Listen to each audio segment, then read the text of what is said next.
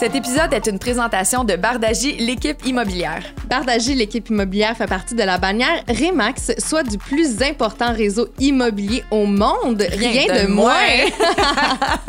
l'équipe est également numéro un au Québec et ce depuis maintenant 17 ans. Exactement. Puis c'est pas pour rien, en fait, qu'ils sont numéro un depuis 17 ans parce que c'est une équipe qui est hyper disponible, hyper présente pour leurs clients.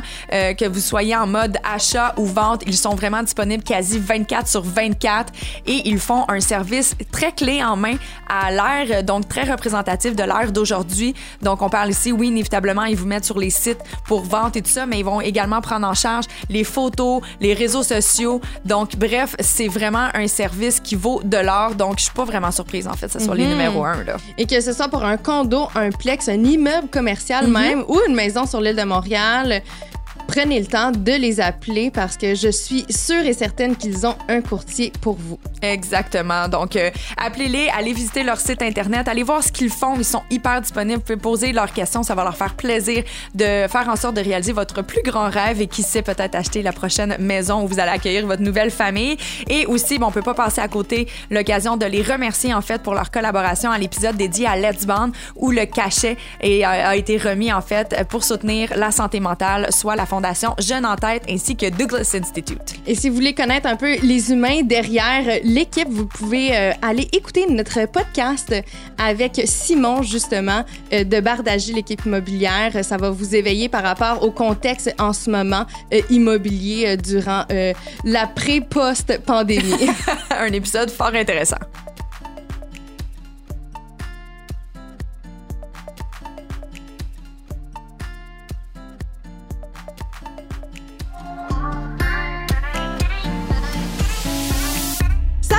Ici Juliane. et Kate et on vous souhaite la bienvenue sur notre podcast Génération Sidechick où nous allons démystifier la réalité des femmes de notre génération. cette folle décennie qui a la trentaine. C'est avec ouverture et vulnérabilité que nous abordons des sujets variés afin de mener une vie d'adulte pleinement épanouie. Du contenu éducatif qui, par son authenticité, permet de faire tout simplement du bien. Alors servez-vous un verre et restez à l'écoute. Cheers! Hello! Allô? Comment tu vas? Très bien, et toi? Ça va vraiment bien. Et là, j'ai le goût d'utiliser une formule différente parce que, tu sais, pas, nous, on, on- on apprend hein, à, à prendre parole devant un micro. Ça Ok. a été un apprentissage dans Ouais. la dernière année. Kate. Kate, est comme, pourquoi tu parles de ça? Mais euh, non, c'est parce que, tu sais, je consomme beaucoup de podcasts et souvent, c'est des podcasts où est-ce que les animateurs sont seuls. Alors, Hmm. ils s'adressent directement euh, à l'audience. Puis à chaque fois, je me sens tellement euh, interpellée parce que, tu sais, c'est beaucoup quand ils commencent un podcast.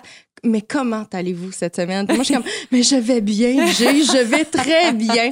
Alors aujourd'hui, j'avais le goût de vous demander à la maison. J'espère que vous allez bien et j'espère que vous avez eu une belle semaine. Oui, effectivement, avec l'automne qui vient tout bien de, de s'installer tranquillement Mhm. sur la ville. Ben, en fait, sur le pays au complet, là, Oui, ça passe ça. pas à côté. Mais ceci dit, euh, moi, je me sens bien dans cette température-là. On l'a déjà mentionné à quelques reprises. Puis j'espère vraiment que vous prenez soin de vous, que vous êtes en train de embrace le cocooning. Oui. Puis euh, toutes les bonnes téléséries québécoises et téléréalités sont recommencées. Donc, euh, raison d'autant plus de mettre un peu euh, d'ambiance à votre maison, des fleurs fraîches, une chandelle, occupation double. Le tour est joué! Voilà! et de la soupe poulet nouilles. La, la soupe poulet, oui, oui, je serais peut-être pas allée là, mais totalement. Moi, je suis plus euh, de, de du potage à la courge, mettons. Ça, c'est plus moi.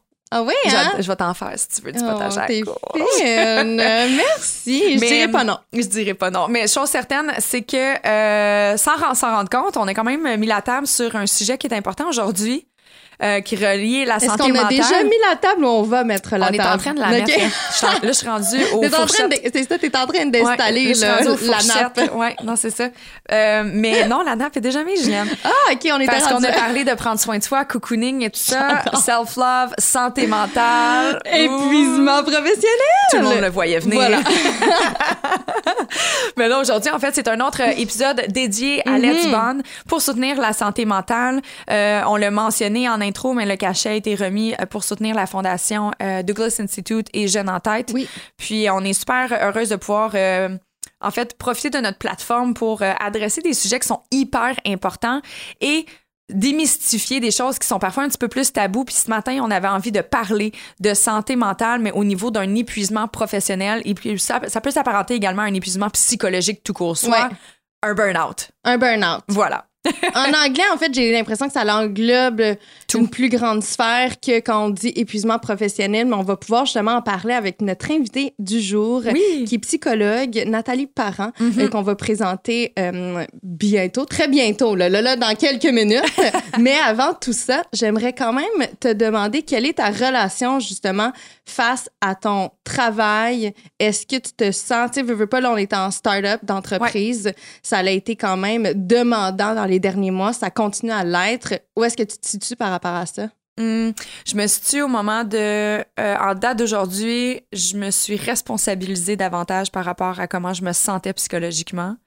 Parce que ça va vite, les journées passent vite. Ma to-do n'arrête pas de jamais descendre finalement. Tu sais, il y, a plein de choses que je veux faire. Puis oui, on est en start-up, mais tu sais, en même temps, en parallèle, je suis en train de développer ma carrière en tant que personnalité publique. Là, je fais de la radio, je fais ci, je fais ça. Il y a plein de choses. Fait tu sais, c'est comme j'ai juste 24 heures dans une journée commande. Tu sais, comme il faut, que je me structure. Donc, quand je me dis qu'en date d'aujourd'hui, je me suis responsabilisée, mais tu te souviens, il y a à peu près, même, en fait, ça fait même pas une semaine, c'est la semaine dernière. Puis je t'ai, parlé FaceTime, j'ai fait, hey Joe, regarde, je me suis fait une structure de vie, rien de moins. Tu pas juste une structure de travail, non, non, une structure de vie parce que je me sentais euh, très anxieuse, je me sentais agitée, j'avais l'impression que j'y arrivais jamais. J'arrivais la fin de semaine, puis j'étais épuisée, puis je me sentais mal de me reposer parce que j'étais comme, my God, j'ai nommé des choses à faire. Ça veut pas donner de la tête, en fait. C'est ça, tu sais. Puis là, j'ai fait de garde. Tu sais, la, la, situation est telle qu'elle est. Première des choses, il faut que je prenne soin de ma machine, qui est mon corps, ma santé mentale, mon physique. Fait que, tu sais, je me suis fait un plan de match par rapport à ça. Je suis comme là, voici ce que j'ai envie d'atteindre dans mon dernier trimestre de l'année 2021 comme objectif. Pour y arriver, il faut que je sois réaliste. Je peux pas me, me, faire des soirées arrosées le mercredi, jeudi, si j'ai envie de me lever le bonheur le lendemain puis être en forme. Fait tu malheureusement, là, j'ai pris des décisions de, hey, je vais faire mes activités sociales, mais en nature. Je vais aller faire la randonnée. Tu sais, je vais. Parce que moi, j'écoute léger. Hein. Puis moi, deux verres de vin, je suis en lendemain de veille, mais ça atteint mon niveau d'énergie qui est pas optimal le lendemain matin. Fait tu sais, j'ai juste restructuré mes, ma vie, mes activités. Je me suis cadré un horaire. On aura l'occasion d'en reparler tantôt, mais je me suis vraiment fait un plan de match pour être capable de retrouver ma joie de vivre dans toutes les sphères parce que j'aime ce que je fais au travail. Si je peux appeler ça un travail, parce que moi, j'appelle ça aller m'amuser, rendu là. Fait que je m'amuse avec toi, je m'amuse dans tout ce que je fais. Fait que je trouve ça cool. Aller jouer, comme Karine le dirait. J'aime ça aller jouer. J'aime ça aller jouer, que ça soit euh, d'aller jouer avec ma famille comme la fin de semaine quand j'ai envie d'aller voir mes parents, mes amis ou autres. C'est juste de m'assurer que tout ce que je fais, je le fais bien, puis je le fais en étant contente de le faire. pour moi, c'est là où il faut que tu fasses attention. Quand tu n'es pas contente de faire quelque chose, mais que tu sais que tu comme pas vraiment le choix de le faire, entre guillemets, à cause, on a toujours le choix, mais tu parce que tu t'es embarqué ou tu as des engagements autres, euh, ben, c'est là, il faudrait peut-être que tu te remettes en question sur peut-être la façon que tu le fais et pas la bonne, tu sais. Fait que ça a été une maudite longue réponse, mais tout ça pour dire que je me responsabilise davantage en date d'aujourd'hui parce que j'ai souffert énormément dans le passé, dans ma carrière et tout ça. Euh, je peux pas dire que je fais de l'anxiété de performance parce que quand je lis les symptômes d'une anxiété de performance, je peux pas dire que je suis là. Ceci dit, euh, mon bonheur quotidien dépend souvent de ma performance, pareil. C'est parce que Je me sens accomplie. Mais c'est ça. Mais tu valorises aussi beaucoup la productivité. Oui, mais c'est parce que j'aime atteindre des objectifs. Oui, exact. je suis une personne comme ça. Non, non, non. Mais non, mais en voulant dire, euh, c'était pas. Euh, non, non, non, je sais. C'était pas un jugement, c'était juste une, une, constatation. Une constatation que tu, tu, tu, te sens beaucoup valorisé lorsque tu es productive. Fait que ça fait en sorte que justement, dans ta vie, ben, c'est comme ça que, que tu réfléchis. Oui. Je sais de où ça vient. On en a déjà parlé dans un autre podcast par rapport à comment que c'était la petite Cathy en soi qui avait besoin de se faire allô, reconnaître, mm-hmm. Je sais de où ça vient, mais il reste que. Mais si tu es à l'aise avec ça, puis que tu es bien là-dedans, mais j'ai pas la misère à m'arrêter non plus. je suis probablement celle dans mon entourage que quand je suis fatiguée, je suis fatiguée. C'est ça. J'ai pas de problème à prendre une journée off puis aller au spa puis à déconnecter puis à lire un livre, fermer la télé. Tu sais, j'ai jamais eu de la difficulté à le faire. Mais c'est parce que tu sais, si ça vient justement de, de, de ce que tu as reçu euh, quand tu étais plus jeune, si tu disais que tu avais un, besoin de valorisation qui n'était pas comblé. Mais maintenant, à l'âge adulte, si tu es capable de réaliser en fait que tu as encore ces comportements-là, mais que tu les fais pour toi et non pour avoir la valorisation des autres comparativement à quand tu étais plus jeune, ben c'est là que ben si à l'aise ça change ma dynamique complètement. You do you, tu sais. Exact. Mais tu sais c'est surtout je pense qu'en date d'aujourd'hui puis tu sais je, me je, vais parler évidemment pour moi mais je trouve que dans mon entourage, c'est surtout c'est tout ce qui a trait à la charge mentale. qui vient, qui vient causer un épuisement à la longue. sais On Mm. est des mamans parfois, on est des femmes de carrière en même temps, on est des conjointes, on est des amis. On veut tellement parfaire dans toutes les sphères de notre vie qu'on devient surchargé mentalement parce que, encore une fois, on a 24 ans dans une journée, on a un niveau d'énergie qui est X, mais tu à un moment donné, quand la batterie est vide, la batterie est vide. Là, tu sais. fait que je pense qu'on s'en met énormément sur les, les épaules d'un point de vue même sociétal. tu sais. Je trouve que c'est important aussi d'avoir un regard un peu détaché Mhm. face à sa situation, faire OK, est-ce que c'est vraiment moi qui veux ça? Ou c'est la pression qu'on me met qui Mais fait que j'agis comme ça? Je pense que prime abord, c'est d'apprendre à se connaître. Ouais. Puis après, c'est- c'était d'aller communiquer ses besoins. J'ai eu euh, une discussion avec euh, mon meilleur ami, c'était Oshiaga euh, la semaine dernière, les amis. Et j'ai invité mon meilleur ami pour euh, la deuxième soirée le samedi. Puis finalement, ça a donné qu'on a juste parlé euh, tout le long. On a presque pas écouté le concert parce que ça faisait longtemps qu'on s'était pas vu. Bref, on se connaît depuis qu'on a 11-12 ans. Donc, ça fait toujours du bien, justement. Ouais. C'est réconfortant Ouais. d'être avec quelqu'un qui te connaît par cœur. Donc, euh, voilà, ça l'a fait énormément de bien. Puis, tu sais, mon ami, justement, lui est très. euh, il, il est- il est plus comme toi, là. Tu sais, très dans. Ouais. Il est valorisé par la productivité. Lui, quand il entame un projet, ce qui le comble, c'est la finalité. Puis moi, ce que j'ai compris à travers ça, c'est. Mais t'as vu, tu sais, admettons, toi, ton shit sandwich, ben, tu vas pouvoir passer à travers parce que tu sais que le résultat, ben, ça va être valorisant pour toi. Ouais. Moi, par contre, moi, je veux embrace tout le processus. Ouais, ben, c'est pour ça que je, tu sais, on me voyait pas, là, mais de la tête parce que je suis comme. Tu vois, à ce niveau-là, parce que tu dis qu'on est pareil, c'est pour ça peut-être que c'était peut-être pas ça, mais tu sais, la finalité, oui, est importante, mais si j'ai pas de fun dans le processus, je le ferai jamais. Non, exactement, mais t'as quand même, admettons, une, quand même une facilité à faire des tâches qui... euh, Ben, c'est parce que je sais que si je veux me rendre là, il faut que tu ailles dans une direction. Exactement. Non, mais c'est ça que Ouais, je dis. Tandis ouais, que moi, moi, j'ai de la misère parce que j'ai besoin justement que chaque étape soit enjoyable. J'ai besoin que chaque étape m'apporte un certain plaisir. Puis moi, c'est ce qui me nourrit et non pas la finalité. Fait que des fois, je trouve ça tough dans un quotidien parce qu'on s'entend qu'il y a plein de choses justement qui euh, vont pas nécessairement être plaisantes. Tu sais, on a tout notre Mm. shit sandwich, comme euh, tu dis souvent. Puis moi, c'est ça que je trouve difficile. Euh, mais bref, tu sais, peut-être un- que c'est. Peut-être que. peut-être que tu fais pas les bonnes choses. Peut-être que ce que tu fais, c'est pas ce qui te nourrit au final. Peut-être que c'est juste pas là où tu devrais être. Parce que si.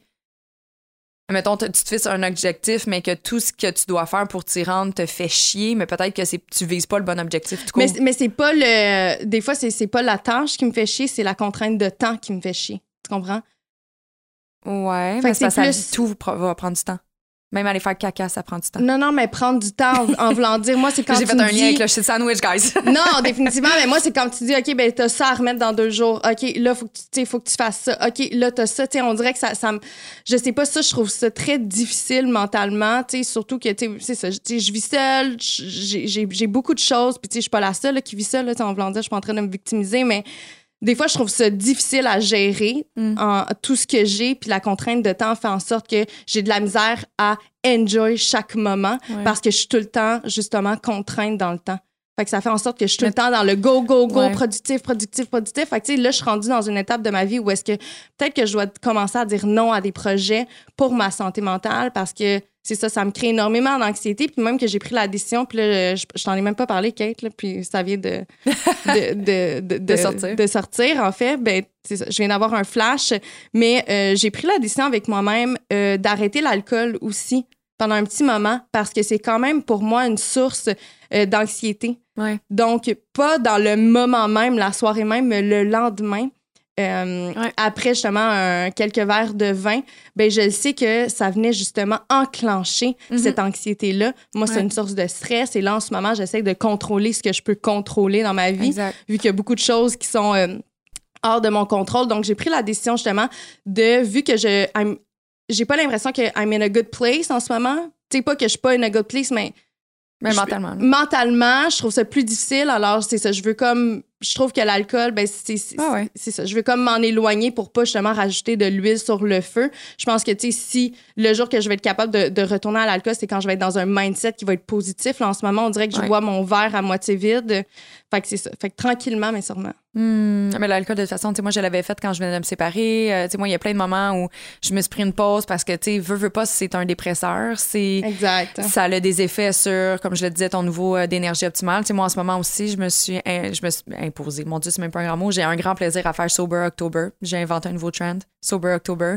Puis j'ai juste décidé Non, que. mais ça, ça existe au Non, mais dans ce sens que moi, je- dans mon entourage, j'ai pas pantoute un trend. J'ai juste décidé de faire, le faire moi-même. Ah. Je l'ai pas fait parce que c'est un mouvement de groupe. Je l'ai juste fait, hey, tu sais quoi, non, ce mois-ci, fais donc Sober October. Mais moi, je me donne pas de ligne de temps. Je me donne juste jusqu'à temps que mentalement, je vais mieux. Exact. Parce que je sais déjà qu'il va peut-être avoir le Sober November, puis peut-être le Sober December. Ça rime. Ou le sober forever. Ah, we don't know, we don't know, we don't know. Mais tu sais, je pense que c'est, faut, faut quand même euh, prendre un certain temps dans tout pour euh, juste constater les effets que ça a sur nous. Mais tu sais, bref, on pourrait en parler le lendemain. Puis je pense que c'est un sujet qui est encore plus important. Euh, tu sais, on le sait qu'il y a des hommes qui nous écoutent, mais il y a la 36% de la population en burn-out. Ça s'avère à- En fait, il y a 36% de la population euh, en burn-out présentement au Québec que ce sont des femmes Mhm. plus que les hommes, souvent parce que justement la charge mentale à la maison nous revient par défaut encore parce qu'on est pogné dans des paradigmes ou simplement parce que nous, en tant que femmes, on s'impose avec certaines tâches.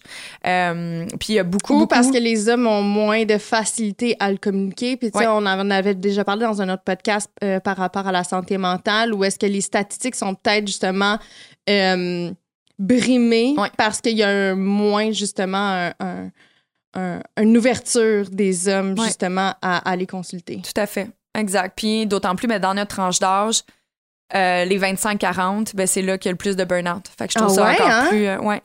Ben, c'est, c'est- on est les, les jeunes professionnels, on rentre, on, on se fixe des objectifs plus Ouais. grands. Euh, je suis comme pas surprise de cette statistique-là parce que Mm. que ce soit d'un niveau personnel ou professionnel, c'est entre 25 et 40 ans que je vais, là je mets des guillemets avec mes doigts, mais qu'on set notre vie. Ceci dit, dans le bon, je vais dire setter notre vie, je pense pas que, c'est parce que j'aime pas le mot, là, setter, ça veut pas dire que t'as pas d'enfant, que t'es pas seté ou que t'as pas acheté une maison, que t'es pas seté, mais ceci dit, souvent quand t'as des grandes décisions à prendre, quand t'as des grands changements ou que tu te positionnes, Ben, la plupart des grandes décisions. Ça se prend entre 25 et 40 Ça se prend entre 25 et 40 fait que je suis pas étonnée que ce soit là ouais. qu'on soit le plus genre surchargé mentalement. Oui, Fait définitivement. que, euh, bref, on espère à la maison que cet épisode va vous faire du bien autant Oui. qu'à nous. Donc, dans quelques instants, on vous présente notre invitée d'aujourd'hui, Nathalie Parent. Nathalie Parent pratique la psychothérapie depuis 1999. Elle décrit son approche comme étant intégrative, c'est-à-dire qu'elle intègre plusieurs approches selon la demande et le besoin de consultation. Elle a également été chargée de cours à l'université pendant 15 ans, formatrice, conférencière et auteure. Elle collabore effectivement avec différents médias, dont aujourd'hui Génération Sidechick pour notre grand plaisir. Travaillant de pair avec ses patients en lien avec différentes problématiques, nous la recevons aujourd'hui afin de démystifier plus concrètement l'épuisement professionnel. Bon matin, Nathalie, comment ça va? Bon matin, ça va bien, merci. Vous, vous autres aussi? Oui, ça va bien. Avec un petit café dans le corps, là, tout va mieux. Juliane avait de la difficulté ce matin parce que hier soir, on a quitté le studio, il devait être 9h30, puis on est de retour ici, fait que ça fait des petites nuits. Oui, Mais bon, exactement. C'est pas grave, on aime ça. Moi, je suis Là, réveillée. justement, aujourd'hui, on parle d'épuisement professionnel. Ben oui! Comment ne pas s'épuiser, exactement? Ouais, mais là, c'est concours de circonstances, on va le dire d'emblée. là. Ouais. C'est Ben rare, oui. c'est rare qu'on enregistre le soir. là. C'est juste qu'on nos invités étaient disponibles juste à cette heure-là. Mais tu vois, c'est vraiment Hmm. une question d'habitude aussi. Euh, parce que moi, je suis top shape. mais je me lève vraiment tôt, tu sais. ouais, ben c'est ça. Ben moi, j'ai fait de l'insomnie. Donc, euh, je me suis couchée aux petites heures euh, du matin. Alors, j'ai peut-être deux heures de sommeil dans le corps. Euh, c'est sûr que ça l'affecte un peu euh, le tout. Mais sinon, on est vraiment contente Ben oui. de te recevoir aujourd'hui via Zoom. Ça fait longtemps qu'on n'a pas fait ça. On l'a fait pendant justement le COVID, vu que tu sais, on était tout conf- tous confinés à la maison. Donc, on faisait beaucoup d'enregistrements euh, de cette façon-ci. Alors, c'est un peu un, un retour aux sources. C'est quasiment nostalgique, en fait. Ah, je m'ennuie de porter juste des sweatpants. Vraiment. C'est vraiment le fun. Mais aujourd'hui, on avait envie, inévitablement, je pense que le sujet va s'entrancher avec d'autres d'autres branches que simplement rester dans l'épuisement professionnel. Tu sais, euh, d'emblée, Juliane et moi, quand on faisait notre recherche, notre discussion, on était comme, ouais, mais tu sais, il y a aussi l'intimidation. Tu sais, l'épuisement professionnel, il y en a beaucoup qui, d'emblée, vont associer ça à une trop grande charge de travail, alors que, à mon sens, pour l'avoir déjà vécu, je pense que ça peut être multiples facteurs, n'est-ce pas? Absolument. C'est vraiment multifactoriel. Il y a, il y a, plein d'éléments qui peuvent nous conduire à un épuisement. On parle même euh, de la charge mentale hein, euh, mm-hmm. qui, est liée aussi à l'épuisement professionnel. On l'associe souvent la charge mentale aux, aux mamans, mais euh, c'est vraiment pas que ça. Hein. Il y a une charge mentale qui fait que on, le cerveau ne s'arrête pas. Il est constamment stimulé ou constamment préoccupé. Ça, c'est épuisant, là. Mais dans ce cas-ci, comment qu'on pourrait décrire justement un épuisement euh, professionnel? Mais tu sais, dans un épuisement professionnel, c'est un tout. Ben oui. Un burn-out, dans le fond. Ouais, c'est ça, un burn-out. Ouais, c'est ça. C'est parce que quand on dit professionnel, j'ai l'impression que c'est vraiment juste associé au travail. Mhm. Donc, euh, mais un, un, épuisement professionnel qui est un burn-out, dans le fond, comment qu'on pourrait le décrire? Oui, ben le burn-out en tant que tel, c'est l'épuisement du corps. Là, on vient que il y, a plusieurs symptômes avant-coureurs qui nous, qui vont nous guider, qui vont nous dire que oh, on s'en va vers un épuisement. Mais quand on arrive à un épuisement professionnel, c'est vraiment que le corps il y a, vraiment plus d'énergie. C'est un peu comme une batterie, là. La batterie est complètement vide. Puis ce qu'il faut faire, c'est euh, de repartir, de recharger la batterie euh, tranquillement. Mais donc c'est ça. C'est vraiment. Euh, il y en a qui vont se lever, qui vont plutôt le matin vouloir se lever, mais ça, ça veut plus du tout d'autres que ça va se présenter comme euh, une lecture euh, qu'ils font habituellement dans leur travail, puis là, trois fois, quatre fois qu'ils relisent la même phrase, puis ça rentre pas, on n'est mm-hmm. pas capable, la personne, de de retenir ça. D'autres, ça va être, ça arrête pas de pleurer. Euh, donc, euh, il y a différentes façons de le percevoir, mais on peut, si, si ça vous tente, là, d'aller de, d'aller dans les symptômes. Ben oui! ben, c'est parce que je trouve que c'est important. Il y en a qui sais, on est souvent, on est souvent surchargé. Puis justement, à quel moment on est capable de dire, OK, ben est-ce que je suis en burn-out ou je suis juste genre fatiguée j'ai besoin de vacances parce que ça fait un an que je me suis pas arrêtée puis j'ai déménagé, j'ai eu un enfant ou je ne sais trop. Tu sais, des fois, je voudrais pas qu'on s'auto-diagnostique trop vite, mais d'un autre côté, c'est important aussi d'être plus sensible par rapport à sa condition réelle, à mon sens. Fait effectivement, je trouvais ça intéressant, Nathalie, si tu peux nous expliquer justement les fameux signes avant-coureurs, ça serait quoi? Mm-hmm. Mais en ce sens aussi, mais pardon, mais j'ai le goût de dire que euh, quelqu'un qui vivrait une dépression, ben, ça pourrait s'en découler de par un épuisement professionnel également. J'imagine qu'il y a comme une corrélation aussi à faire entre les deux. Parce que là, tu me nommais des symptômes, tu as effleuré quelques, quelques trucs, puis j'étais comme, ah, ça ressemble quand même beaucoup à la dépression. Absolument. Souvent, ça vient ensemble. Euh, parfois, on va diagnostiquer une dépression. Euh, c'est vraiment très lié. Même qu'ils vont donner euh, des antidépresseurs à ceux qui sont en, en burn-out. Mm-hmm. ça, on voit ça. Euh, mais c'est pas nécessaire, là, quand même, il y a d'autres euh, façons euh, d'y arriver. Puis je pense que de toute façon, si on prend une médication, c'est important d'aller faire un travail sur soi pour comprendre qu'est-ce qui nous a menés mhm, là, mhm. puis comment on va faire pour s'en sortir, parce que c'est ça qui va nous donner les, les éléments, de, nos outils pour prévenir une prochaine fois. Tout à fait. Hein, quand, quand, on se connaît, là, plus on se connaît soit dans nos limites, dans nos, besoins, mais moi, je trouve que ça, c'est, c'est un élément essentiel pour, euh, pour notre santé mentale. Mais ben oui, puis ça nous permet aussi de ne pas retourner dans nos vieux patterns parce que, tu sais, c'est bien beau tout ça. On se prend en charge, on a un arrêt de travail ou quoi que ce soit, on est médicamenté. Ah, ça va mieux, on recommence, puis pouf, on, refait les mêmes choses, puis on se retrouve dans la même situation un an plus tard. Fait qu'effectivement. Exactement. Mais là, avant d'avoir changé le cap, euh, Kate vous posait une bonne question en fait, mais quels sont les signes avant-coureurs euh, d'un burn-out? Oui. Bien, c'est sûr qu'il y en a plusieurs. Il hein. faut, euh, faut, y aller avec les, les, les, symptômes là, par catégorie. Si on pense, par exemple, aux symptômes plus physiques, il va y avoir euh, au niveau là, des. Euh, quand, quand, on commence à avoir des problèmes, par exemple des migraines euh, plus souvent, des, des, maux de tête, des nausées, des maux de cœur, des problèmes là, au niveau intestinaux, hmm. des fois même c'est des éruptions d'eczéma qui, qui, viennent puis qui n'arrêtent pas, là, qui sont intenses. Des troubles du sommeil, des infections. Hein, on peut avoir une série de, de, de, petites maladies en hit, là, amygdalite ou ces affaires-là. Puis on se dit, ben, aussi? Oui. Donc, euh, hein, ça, ça, montre que le corps il a plus de difficultés à combattre les virus, donc il est plus fatigué. Euh, donc ça, c'est des signes avant-coureurs. Euh, au niveau du comportement, ben, on peut vivre un, plus d'anxiété, être plus irritable. Hein. On, la personne en vient à, à, être sur, sur les nerfs tout le temps, là, plus de réagir rapidement.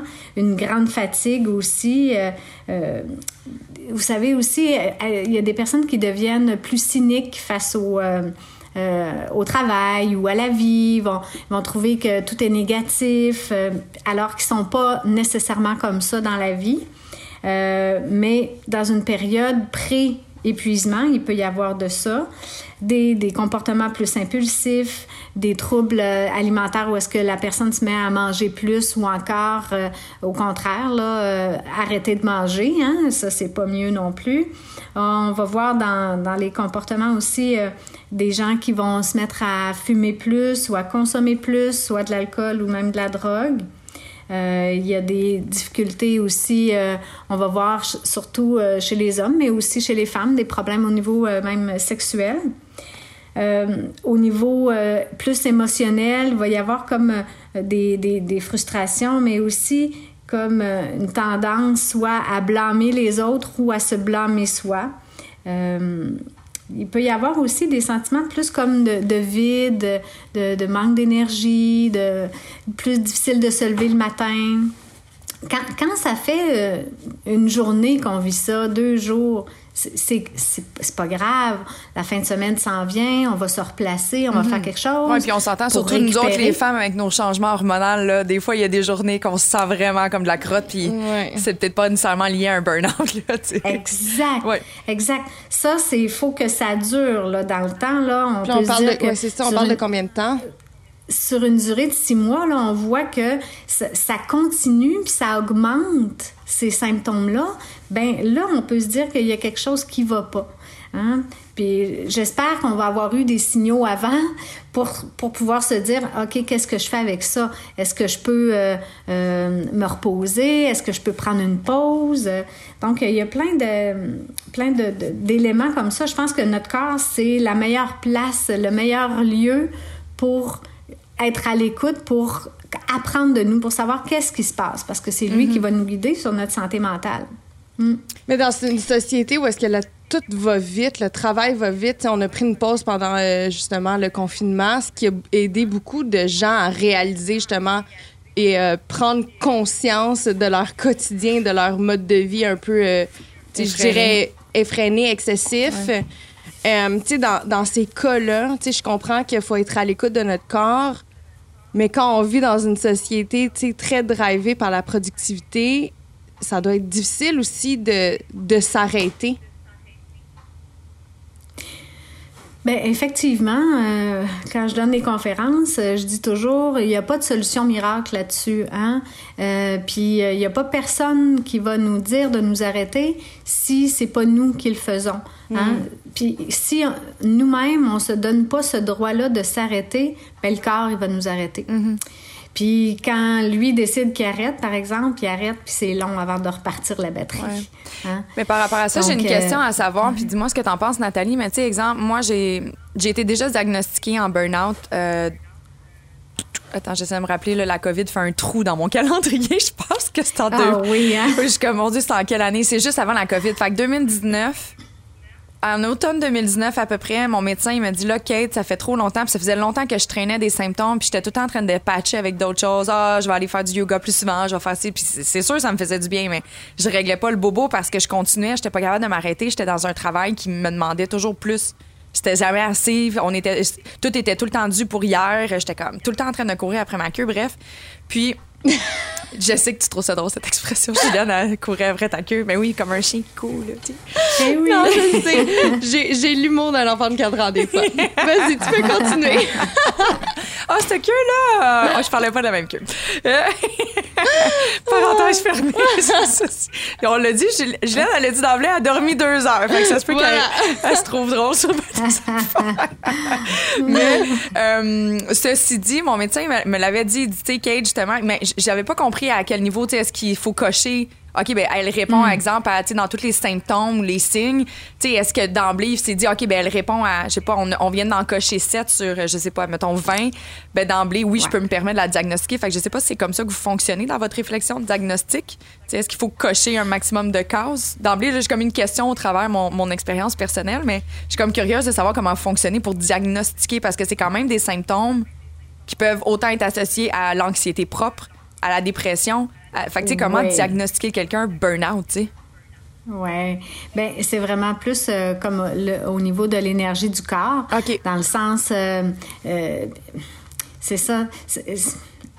beaucoup les, les, signes qui sont associés à la dépression. Là. Donc, vraiment au niveau de l'alimentation, ça, c'est les principaux. Une perte d'appétit, combiner une perte d'appétit ou une consommation, là, euh, l'inverse. Euh, ensuite, le sommeil, manque de sommeil, arrive pas à se reposer ou au contraire, dort trop, dort trop, dort tout le temps.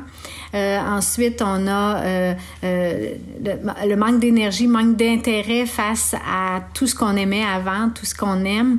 Donc ça, il y a comme une diminution mm-hmm. de perte d'intérêt, une grande tristesse, hein, où est-ce que on, se sent fatigué, épuisé, on aurait le goût euh, juste de pleurer.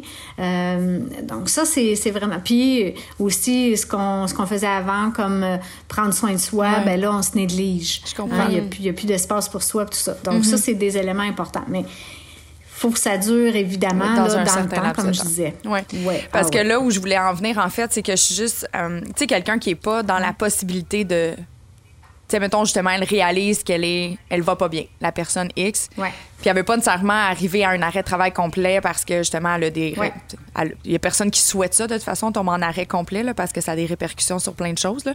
C'est que financièrement, tu peux pas te le permettre. Ou que tu as des enfants à la maison, tu peux pas juste commencer à juste t'arrêter puis puis t'en occuper non plus, tu sais. Fait euh, exemple, justement, l'importance d'être à l'écoute de soi. Mais tu sais, par exemple, moi, pour l'avoir vécu, euh, pas fière de moi, cette fois-là, je me suis pas plus arrêtée. J'étais allée une semaine en vacances en me disant que ça allait régler le problème parce que j'étais comme, je peux pas. Parce que moi, dans mon domaine, quand t'es en burn-out, tu reviens, t'as une étiquette sur le front puis te coupe. Fait que j'ai fait comme il n'y en est pas question.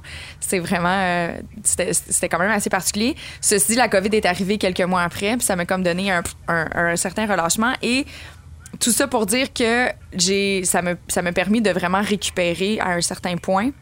Mais relâchement, mais moi je me rappelle que quand ça l'a fermé, tu travaillais de, de la maison, oui. tu avais une plus grande charge de travail. Ben oui, parce qu'il y a plein de monde qui était coupé. Exact. Ça oui, sauf que tu sais, ça avait été quand même déstabilisant. C'est sûr. Totalement. Puis les choses se sont placées ou pas placées. Après ça, plein d'autres événements de vie se sont encoulés. La COVID, le changement mhm. professionnel, la relation toxique. En tout cas, bref, il y a plein de choses qui sont arrivées qui m'ont comme percuté au niveau émotionnel. Et euh, depuis le début de l'année 2021, je prends des médicaments pour l'anxiété, entre autres, et tout ça. Là, je suis dans mon processus, en fait, de de, lâcher. Là, on est en train de diminuer, fait que je suis super contente parce que ça va mieux. Mais je ressentais dernièrement justement une pression. Tu sais, c'est vraiment moi, c'est la charge mentale qui est lourde. Mon cerveau arrête pas. J'ai tout l'impression que j'arrive jamais au bout de ma to-do. Puis quelque chose que j'ai mm-hmm. fait il y a à peine deux semaines et déjà là, je sens mon niveau d'énergie est devenu optimal. Puis c'est pour ça que je suis comme curieuse de savoir si ça serait une belle alternative pour quelqu'un qui peut pas se permettre d'arrêter tout. Mais j'ai, je me suis arrêtée. J'étais allée acheter un gros carton au Dolorama. Puis j'ai structuré ma vie. J'ai fait voici ce que je dois faire je vais mettre des cases de temps de repos et je ne déroge pas de mon horaire. Voici ce que je fais de telle heure à telle heure. Le soir après telle heure, je lâche mon sel, je me suis structurée. Ça fait à peine deux semaines et je me sens tellement mieux parce que quand c'est le temps de me reposer, je me repose et mon corps a le temps de récupérer. Fait est-ce que ça, mes réflexes ont été bons? Est-ce que ça, ça serait une belle alternative pour quelqu'un qui est comme overwhelmed tout bas tout côté? Bien, ça a été un, bon moyen pour toi. Oui. Puis euh, je pense que ça le serait pour plusieurs personnes aussi. Mm-hmm. euh, parce que, euh, ce que, ce que je veux juste dire, c'est qu'il y a autant de façons d'intervenir qu'il y a de personnes qui existent. Ça, c'est pour moi, c'est vraiment du cas par cas tout le temps. Il mm-hmm. faut s'ajuster là où la personne elle est puis ce qu'elle est capable de faire. Mais effectivement, s'arrêter, moi, je trouve que c'est la meilleure chose. On s'arrête, puis on regarde nos besoins. C'est quoi notre besoin? Hein? Puis d'avoir euh, un des trucs que je donne, euh, entre autres dans mon livre Enfants stressés, j'ai tout un chapitre sur euh, le, stress au travail. il y a un des trucs que j'aime bien donner, c'est l'idée que souvent on va, on va se faire une to-do list, c'est parfait, sauf que les, ceux qui ont une tendance perfectionniste vont vouloir tout faire sur la liste. Et puis, ils s'en mettent beaucoup. Donc, moi, ce que je dis, c'est soit que si, vous n'êtes pas capable si vous n'êtes pas capable de, de, diminuer la liste, OK, mais, mettez votre liste, mais mettez-vous, placez-vous un peu comme tu fais, des temps, des temps pour vous, des temps. Mm-hmm. hein? Bon, ça, c'est un temps pour moi, un temps qui va me faire du bien, soit aller marcher, soit euh, lire, euh, faire une sieste. donc, des moments pour soi qui vont nous faire du bien sans écran, évidemment. Mm-hmm. Parce que ça, c'est un autre facteur. Hein? Le, fait que le cerveau n'arrête pas, il est constamment stimulé par un écran, par exemple, c'est une belle fuite, une belle fuite de ce qui peut se passer en dedans de nous. Hein? On, est comme, euh, on est comme coupé de ce, qui, de ce qui pourrait se passer en dedans, de nos émotions, par exemple. ce qui fait que quand, quand euh, on est tout le temps sur euh, les réseaux sociaux ou toujours connecté, ben il arrive un temps où c'est quand on, quand on, ne l'est pas, c'est quand on est couché. Hmm. Hein? Puis là, c'est là que le, cerveau se met à spinner. Hein? Donc, moi, ce que je dis, puis pas juste moi, là, les spécialistes du sommeil disent, recommandent là, au moins une heure avant d'aller se coucher, pas d'écran. On, on, ferme les écrans. Puis se donner des temps de pause d'écran. Euh, j'aime bien donner l'exemple des, euh, il y a plusieurs années, la cigarette était à la mode, hein? Et puis euh, bon, là ça l'est plus, puis tant mieux, hein, pour notre santé physique. Mais il y avait quand même des bienfaits la, au niveau mhm. mental avec la cigarette. Mais c'est comme ça que Marlboro faisait leur publicité, non? C'était pas ça qui dictait? Il y avait même un docteur, ah! les vieilles publicités de Marlboro, c'était un docteur qui disait vous avez besoin de vous calmer, da, da, da puis là il fumait des cigarettes. c'est drôle, pareil, quand tu y penses. Mais ben oui, non, excuse, c'est un aparté, mais j'avais regardé une conférence, puis il avait montré les vieilles pubs. Il y avait même des. Il avait sorti à un moment donné des cigarettes au raisin pour les, les enfants, tu sais. Oh mon Dieu, Seigneur. Oh my God. ça me faisait vraiment rire. C'est pas drôle, mais, en tout cas, bref, mais oui, il y avait des, il y avait des bienfaits les bienfaits, c'était les gens s'arrêtaient. Donc, euh, mm. même on voyait les gens qui sortaient du bureau, prenaient leur pause, allaient fumer, puis rentraient. Que ce que ça fait, euh, au cerveau, c'est que ça, ça crée un apaisement. Hein? Ça, en fait, c'est le, on appelle au niveau du cerveau le réseau par défaut qui s'active comme pour euh, calmer les effets du stress. Alors, mm. c'est. c'est vraiment le fait de s'arrêter et non la nicotine qui venait un peu t'étourdir le cerveau, là. Ah oui. Exactement. OK. c'est le faux sentiment d'apaisement. voilà, c'est un placebo. Tu pourrais t'arrêter, prendre une tasse d'eau chaude, ça tente aussi, là. Exact. Mais ben vraiment, mais en laissant aller les pensées librement, c'est ça qui va aider. Mm-hmm. Mm. on parlait aussi, justement, de to-do list, euh, de, de, de, tous ces trucs-là. Euh, on a une collaboratrice justement sur le site web, Pascal, on la salue, qui a écrit un, un, un, blog pour nous justement par rapport à comment établir des objectifs sainement. J'ai le goût de reprendre un peu ce qu'elle a écrit. Tu sais, elle, c'était vraiment plus dans une optique de remise en forme, mais j'ai le goût de dire que tu peux vraiment l'appliquer dans ta vie parce que c'est vrai que des fois, on se met des objectifs qui ne sont pas nécessairement atteignables. On parlait de to-do list. Moi, j'ai tendance à sortir ma liste au complet de tout ce que j'ai à faire, mais après, j'y retourne pas parce que je trouve ça ben trop overwhelming. ma liste, elle, elle a comme quatre pages, tu sais, fait que je suis comme, non, là, maintenant, ce que j'ai commencé, c'est je les, je les sépare par journée, tu sais. Fait que je me donne, OK, là, aujourd'hui, t'as hmm. juste quatre tâches, le lendemain, t'en as trois, après un petit peu plus, tu sais, puis tranquillement, parce que sinon, pour moi, c'est tellement anxiogène que je m'en éloigne, puis ça hmm. devient aussi tu sais, veux, veux pas, quand t'atteins pas ta, ta to-do list, ça devient un peu comme un échec chaque jour. Fait que, tu sais, ça, c'est pesant hmm. aussi, là, mentalement. Ouais, mais c'est pour ça que moi, j'avais préféré, sachant que j'ai toujours beaucoup de choses à faire. Tu sais, on est travailleur autonome, on est en train, on, on, build up une business et tout. Il va toujours avoir des trucs à faire. Fait au début, c'est ce que je faisais, puis c'est pour ça que je suis devenue overwhelmed, parce que comme tabarnouche, j'y arrive pas. Puis hmm. là, je me suis mis des blocs d'heures. Je te l'ai partagé d'ailleurs, mon horaire. Je fais OK, mardi, mercredi, jeudi, voici mon horaire 100% dédié à JS en telle heure puis telle heure. Voici ce que hmm. je fais. Fait que je vais faire mon maximum dans ces heures-là et je ne déroge pas. Puis si j'arrive à la fin de mon heure, tu on s'entend, si je suis à 15 minutes près d'avoir fini un document, euh, je vais peut-être pas m'arrêter. Je suis pas, suis pas aussi maniaque dans, dans l'horaire, mais il reste que sais, pour moi, mon horaire a été bâti aussi en conséquence que le matin, j'ai toujours, j'entame toujours ma journée sans cellulaire. Je prends ma marche avec mon chien une heure. Euh, je reviens le soir, j'ai ma période d'entraînement si je l'ai pas faite le matin ou quoi que ce soit. Tu sais, je me garde des moments pour prendre soin de moi. Fait que c'est pour ça que je veux pas en déroger non plus parce que oui, je vais peut-être être performante au travail, mais si je prends pas soin de ma machine, ma machine, elle pourra pas travailler. Anyway, Mhm. tu sais. Fait que je- là, je te donne ça comme conseil, mais moi, parce que justement, l'overwhelming de ma to-do list était sans fin, là. Puis justement, j'avais tout le temps l'impression que j'avais pas un sentiment d'accomplissement à la fin de ma journée. Tu sais, c'était rendu même dans mon, mon five minutes journal, là, du matin. Tu sais, comme, what, euh, what can make your day better? Puis là, je suis comme, faire ma to-do list. Ça faisait partie de mes wish lists là, du jour. Puis là, je suis comme, tabarnouche, à quel point tu te mets de la pression à la grande, ça n'a pas de bon sens. Là. Mais on s'entend qu'il y a clairement une, une, une corrélation entre l'anxiété de performance puis les burn-out, on s'entend. là. Oui, absolument. Euh, D'être dans l'anxiété, un, ça, ça gruge aussi de l'énergie, puis on peut se rendre à l'épuisement. Euh, mais tu vois, ce que je trouve intéressant aussi dans, dans ce que vous dites, euh, c'est que ce que j'entends, c'est que chacun a ses besoins. Hein? Tu disais euh, au début que toi, tu es une lève-tôt. Ben, si, si toi, ton corps est fait pour se lever tôt, ben, ça veut dire que tu es fait comme ça. Donc, c'est ton besoin à toi, c'est peut-être de te coucher plus tôt pour te lever plus tôt. Hein? Mais il y en a d'autres que c'est l'inverse, c'est de dormir un peu plus tard. Bon, puis quand c'est pas possible à cause du travail, ben là, on se demande, OK, là, si j'ai des heures de couper de sommeil à quelque part, c'est la base, là. Comment je vais faire pour le récupérer? Est-ce que je peux me permettre la fin de semaine de récupérer? Est-ce que je peux me permettre d'avoir des temps de sieste? Il y en a qui vont faire un 15 minutes de sieste, puis ça va être récupérateur. Donc, hein, chacun a ses besoins. Euh, donc, euh, au niveau du sommeil, au niveau de, des activités sociales, il y en a que de voir des amis, ça va les énergiser, ça va leur donner de l'énergie. D'autres qui, au contraire, d'avoir une amie à qui parler régulièrement, ben juste ça, ça va être assez pour être ressourcé. Puis de s'étourdir dans, dans, dans plusieurs activités sont pas bien. Donc, il faut vraiment savoir c'est quoi mon besoin, dans quoi moi je suis bien, qu'est-ce qui me ressource? Hein? Puis c'est pas d'appliquer des recettes, mais c'est bien vraiment plus de chercher à se connaître, c'est quoi mon besoin?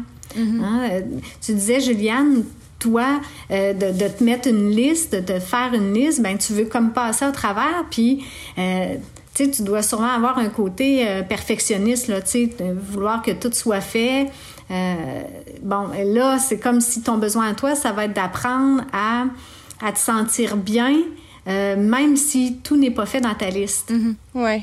Mais j'ai un côté Hein? perfectionniste, mais je suis très overwhelmed facilement aussi. Puis quand tu overwhelmed, un- tu procrastines. Puis quand je suis overwhelmed, je procrastine. Fait que ça fait juste en sorte que c'est comme une roue qui tourne. Ouais. Fait que tu sais, des fois, je vois des projets Ah, ouais. que j'ai le goût de réaliser d'une certaine façon. Et là, de savoir que j'ai peut-être pas le temps, l'énergie pour le faire comme je me l'imagine, ben on dirait que je mets ça de côté parce que moi, mettons, je trouve ça difficile justement de l'accomplir, mais comme à moitié. Fait- en tout cas, fait ça fait en sorte que des Ouais. fois, c'est juste difficile, mais tout se passe dans ma tête. Mais tu sais, la procrastination, dis-moi si je me trompe, Nathalie, mais c'est une certaine forme de, de fuite, justement. Tu sais, c'est parce que euh, ça, ça crée de l'anxiété, puis là, il est comme, ah, j'ai pas envie de m'en créer plus, Ouais. fait que tu, tu- tu le repousses, tu sais. Mm. Fait que genre, au lieu de. Puis je pense, là, puis c'est un conseil d'amis, mais je pense que des fois, de mettre la main à la pâte, même si c'est pas parfait, whatever, ça va diminuer ton anxiété juste parce que t'as pris action, tu sais. Non? Ouais. Ça se peut-tu? Oui, OK. effectivement, quand, quand c'est euh, l'anxiété qui est derrière ça, quand c'est plus, mettons, de- parce qu'il y a des personnes, euh, je dis pas que c'est ça pour toi, euh, Juliane, mais euh, il y a des personnes pour qui c'est c'est de, de se mettre à la tâche, de, de, de, de faire cet effort-là qui est difficile. C'est ça, ça, ça fait que la, la personne, euh, bon, on aura beau dire, mets-toi à la tâche, elle, elle se mettra pas plus à la tâche parce que c'est ça qui est difficile.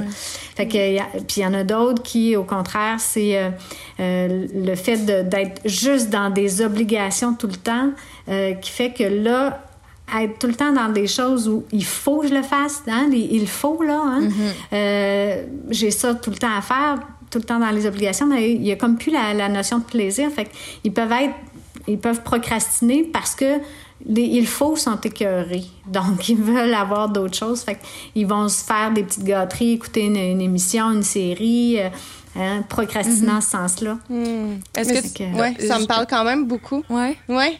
Est-ce que j'ai j'ai envie de te demander, tu sais, est-ce que le discours justement qu'on emploie par rapport à des tâches, par rapport à un travail et tout ça peut venir affecter justement le sentiment d'épuisement, tu sais justement en disant il faut que je fasse ça au lieu de dire il faut, c'est comme j'aimerais faire ça. Tu sais de simplement changer un peu son vocabulaire par rapport à certaines choses, est-ce que à long terme ça peut venir justement modifier l'espèce d'anxiété puis la pression qu'on qu'on se met par rapport à ça? Oui. Définitivement. Il y, a, il y a un peu le discours, notre perception qu'on a aussi des choses à faire qui peuvent être qu'on peut modifier. Là. Si, mettons, comment je dirais, euh, on, perçoit, bon, par exemple, dans une file d'attente, euh, là, on en a connu plusieurs des files d'attente avec la COVID, hein, ben, plutôt que de, de, de se dire, euh, par exemple, ah là, je, je, perds du temps, bon, ben, je vais répondre à mes courriels ou mes courriels par, sur mon iPhone, par exemple. bon, puis, puis ou, ou, de rager comme, ah, Hein, tu sais, combien de fois qu'on peut entendre ou voir des gens tempêter euh, puis se dire ah ben j'ai pas pris la bonne euh, la bonne file, garde ça a été plus vite à l'autre. Hein, ça c'est comme toute une, une perception qu'on a, une façon de voir qu'on peut modifier puis se dire oh peut-être que là c'est un temps justement pour prendre du temps pour mhm. m'arrêter, puis être avec moi-même, dans mes pensées, prendre soin de mon cerveau, récupérer. Euh, on peut même faire euh, des exercices d'étirement. Dans une, une file d'attente, j'avais écrit un texte, co-écrit un texte avec euh, une amie ostéo, où est-ce qu'elle donnait des, des conseils là-dessus. Je trouvais ça intéressant. Clairement, ah, c'était pas de faire un squat, là. non! non, ni des jumping jacks, là, accrocher tout le monde. Quoique là, avec les distances, on est correct, mais non, effectivement, il y a des, des petits exercices, là, très simples à mm. faire. Mais tout ça pour dire qu'on peut se dire, OK, euh, c'est-tu si urgent que ça? Euh, hein, c'est-tu si pressant, ça, pressant que ça? Moi, souvent, je, je demande, je, je, mets au défi, quand je donne des conférences, je mets au défi les gens de, de prendre juste cinq minutes, là, à rien faire. C'est pas, pas beaucoup, cinq minutes, là. Mais rien faire, là. pas de téléphone, pas aller marcher, juste être assis puis rien faire pendant cinq minutes. Juste respirer normal. Et, eh, hein? pendant, hein? mettons, les heures de travail? Ça, c'est toi. Oui. Oui. Ben, c'est même, même dans mon passe-temps, c'est tough. Juste rien faire. Faut au moins, ou que je sois concrètement en train de me dire que je médite. Mais j'ai besoin de me dire que je fais ah, quelque chose. Je comprends. Ah, mais tu vois comment on est dans une, société où le faire est donc bien important.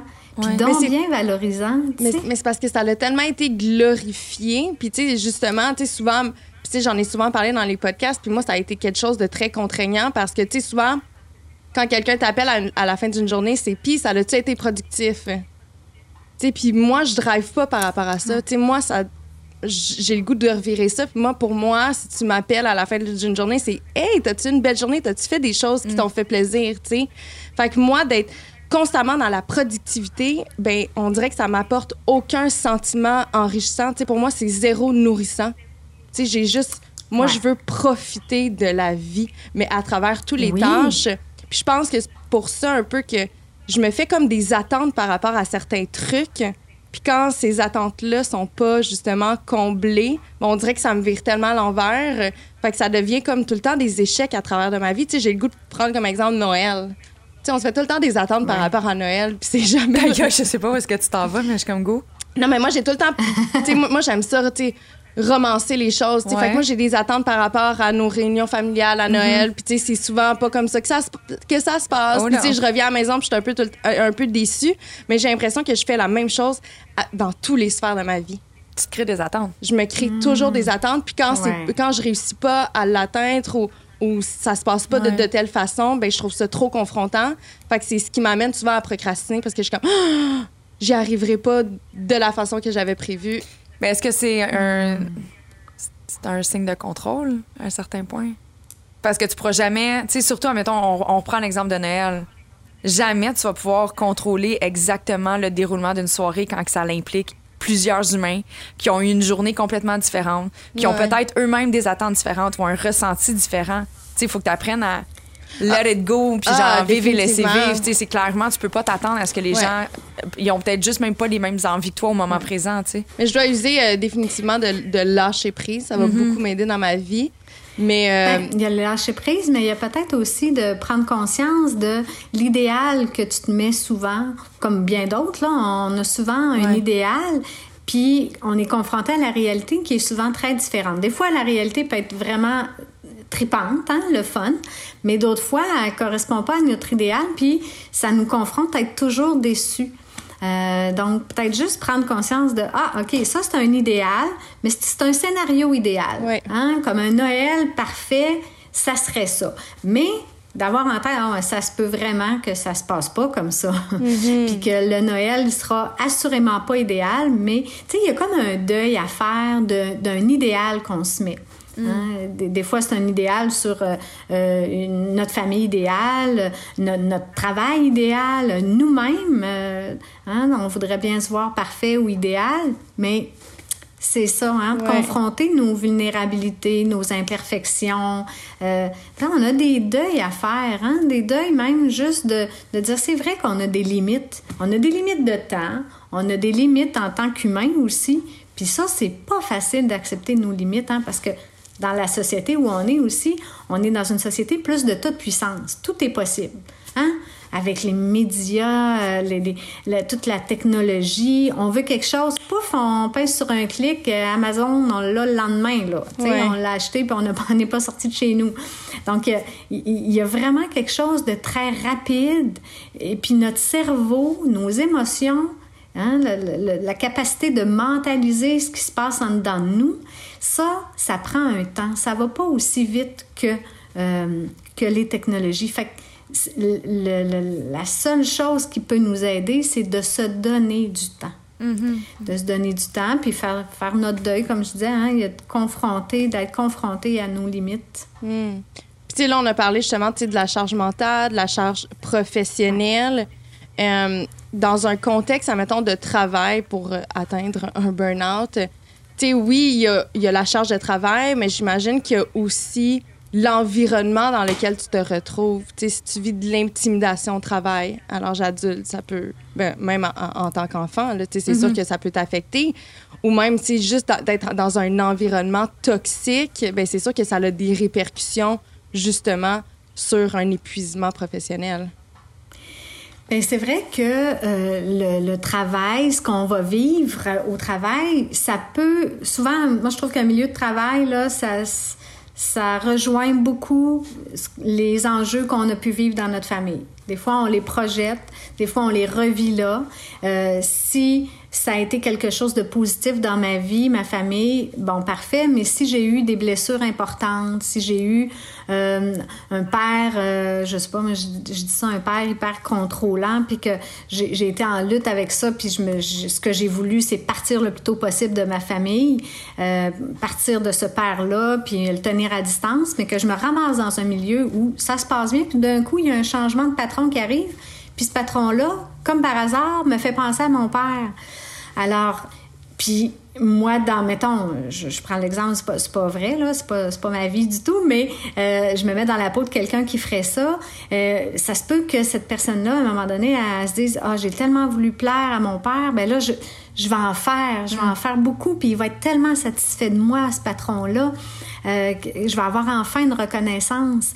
Mais non, tant que tu n'es pas conscient que tu es en train de répéter un pattern avec euh, de ta famille ou de ton pattern de blessure à toi, ça se peut que tu te rendes à l'épuisement parce que tu vas en faire tout le temps plus, puis c'est jamais assez parce que tu as le sentiment, toi, que c'est jamais assez parce que c'est ta blessure à toi que tu as, que as vécu dans ton enfance. Donc là, Nathalie, tu es en train de dire qu'on s'en sort pas. Nos blessures nous affectent dans peu importe notre sphère de, la vie, parce qu'on en parle souvent justement euh, dans nos podcasts, puis dans le fond, ça se ramène toujours à ça. Hein? On est un peu le reflet de ce qu'on a vécu euh, en tant qu'enfant. Et j'imagine que si tu n'y fais pas face, ben justement, ça va... ben ça va soit se refléter dans une relation amoureuse, dans une relation au travail, et etc. Absolument. L'idée, c'est d'en prendre conscience. Quand on est conscient de notre pattern, c'est là qu'on peut le modifier. Puis des fois, ça prend une thérapie, hein, où est-ce qu'on va travailler le lien la relation pour créer un nouveau mode de relation chez la personne. Mais d'autres fois, c'est vraiment un traumatisme vécu, comme de l'intimidation, c'est un traumatisme. Bon, mais des fois, on aura besoin d'aller travailler ça pour euh, ne pas tomber en épuisement si on arrive face à quelqu'un où on sent qu'il est très intimidant, un collègue de travail, par exemple. hein, bon, ben, il faudra aller travailler pour renforcer notre, euh, notre façon de, de réagir, mobiliser notre agressivité. Pas, pas lui le frapper, mais l'agressivité, ça veut dire, c'est une énergie qu'on a dans nous. Il faut mobiliser notre agressivité pour s'affirmer, se positionner. Mm-hmm. Pas pour euh, envoyer promener l'autre. On parle pas de violence euh, verbale ou euh, psychologique ou physique, mais je parle vraiment d'affirmation de soi, de mettre une limite, de pas tout prendre, hein, mm. de pas se laisser envahir. Mais si tu te retrouves justement dans ce genre de situation-là, comment tu pourrais faire pour y remédier? dans, dans, la situation où est-ce que c'est quelqu'un qui est intimidé? Oui, de l'intimidation au travail? Oui, ben, je sais pas si toi, tu avais un exemple plus concret, parce que moi, ce qui me vient, c'est euh, plus euh, l'idée de, d'aider la personne à, à, s'affirmer. Euh, euh, bon, il peut avoir plein de moyens, là, dépendamment du contexte. Moi, j'ai une image, mais peut-être que mm-hmm. les, les, auditeurs ou même vous avez une autre image en tête de ça. Ben, en fait, moi, j'ai, je peux prendre comme exemple, je connais quelqu'un justement euh, qui travaillait dans une grosse boîte et est arrivée dans un département où est-ce qu'elle était la nouvelle. Puis c'était un peu comme un mhm. retour à l'enfance, un retour au secondaire. Mhm. Elle vivait de l'intimidation. À l'heure du lunch, on s'assoyait pas avec elle. Elle n'était pas invitée au euh, party 5 à 7. Fait que, tu sais, après, c'est devenu prenant. Mais, tu sais, elle adorait sa job, mais l'environnement était tellement malsain. Elle n'a jamais été capable de bâtir des liens avec ses collègues qui l'ont vraiment comme mis de côté, que ça a été hyper confrontant, puis ça, ça s'est terminé dans par un burn-out.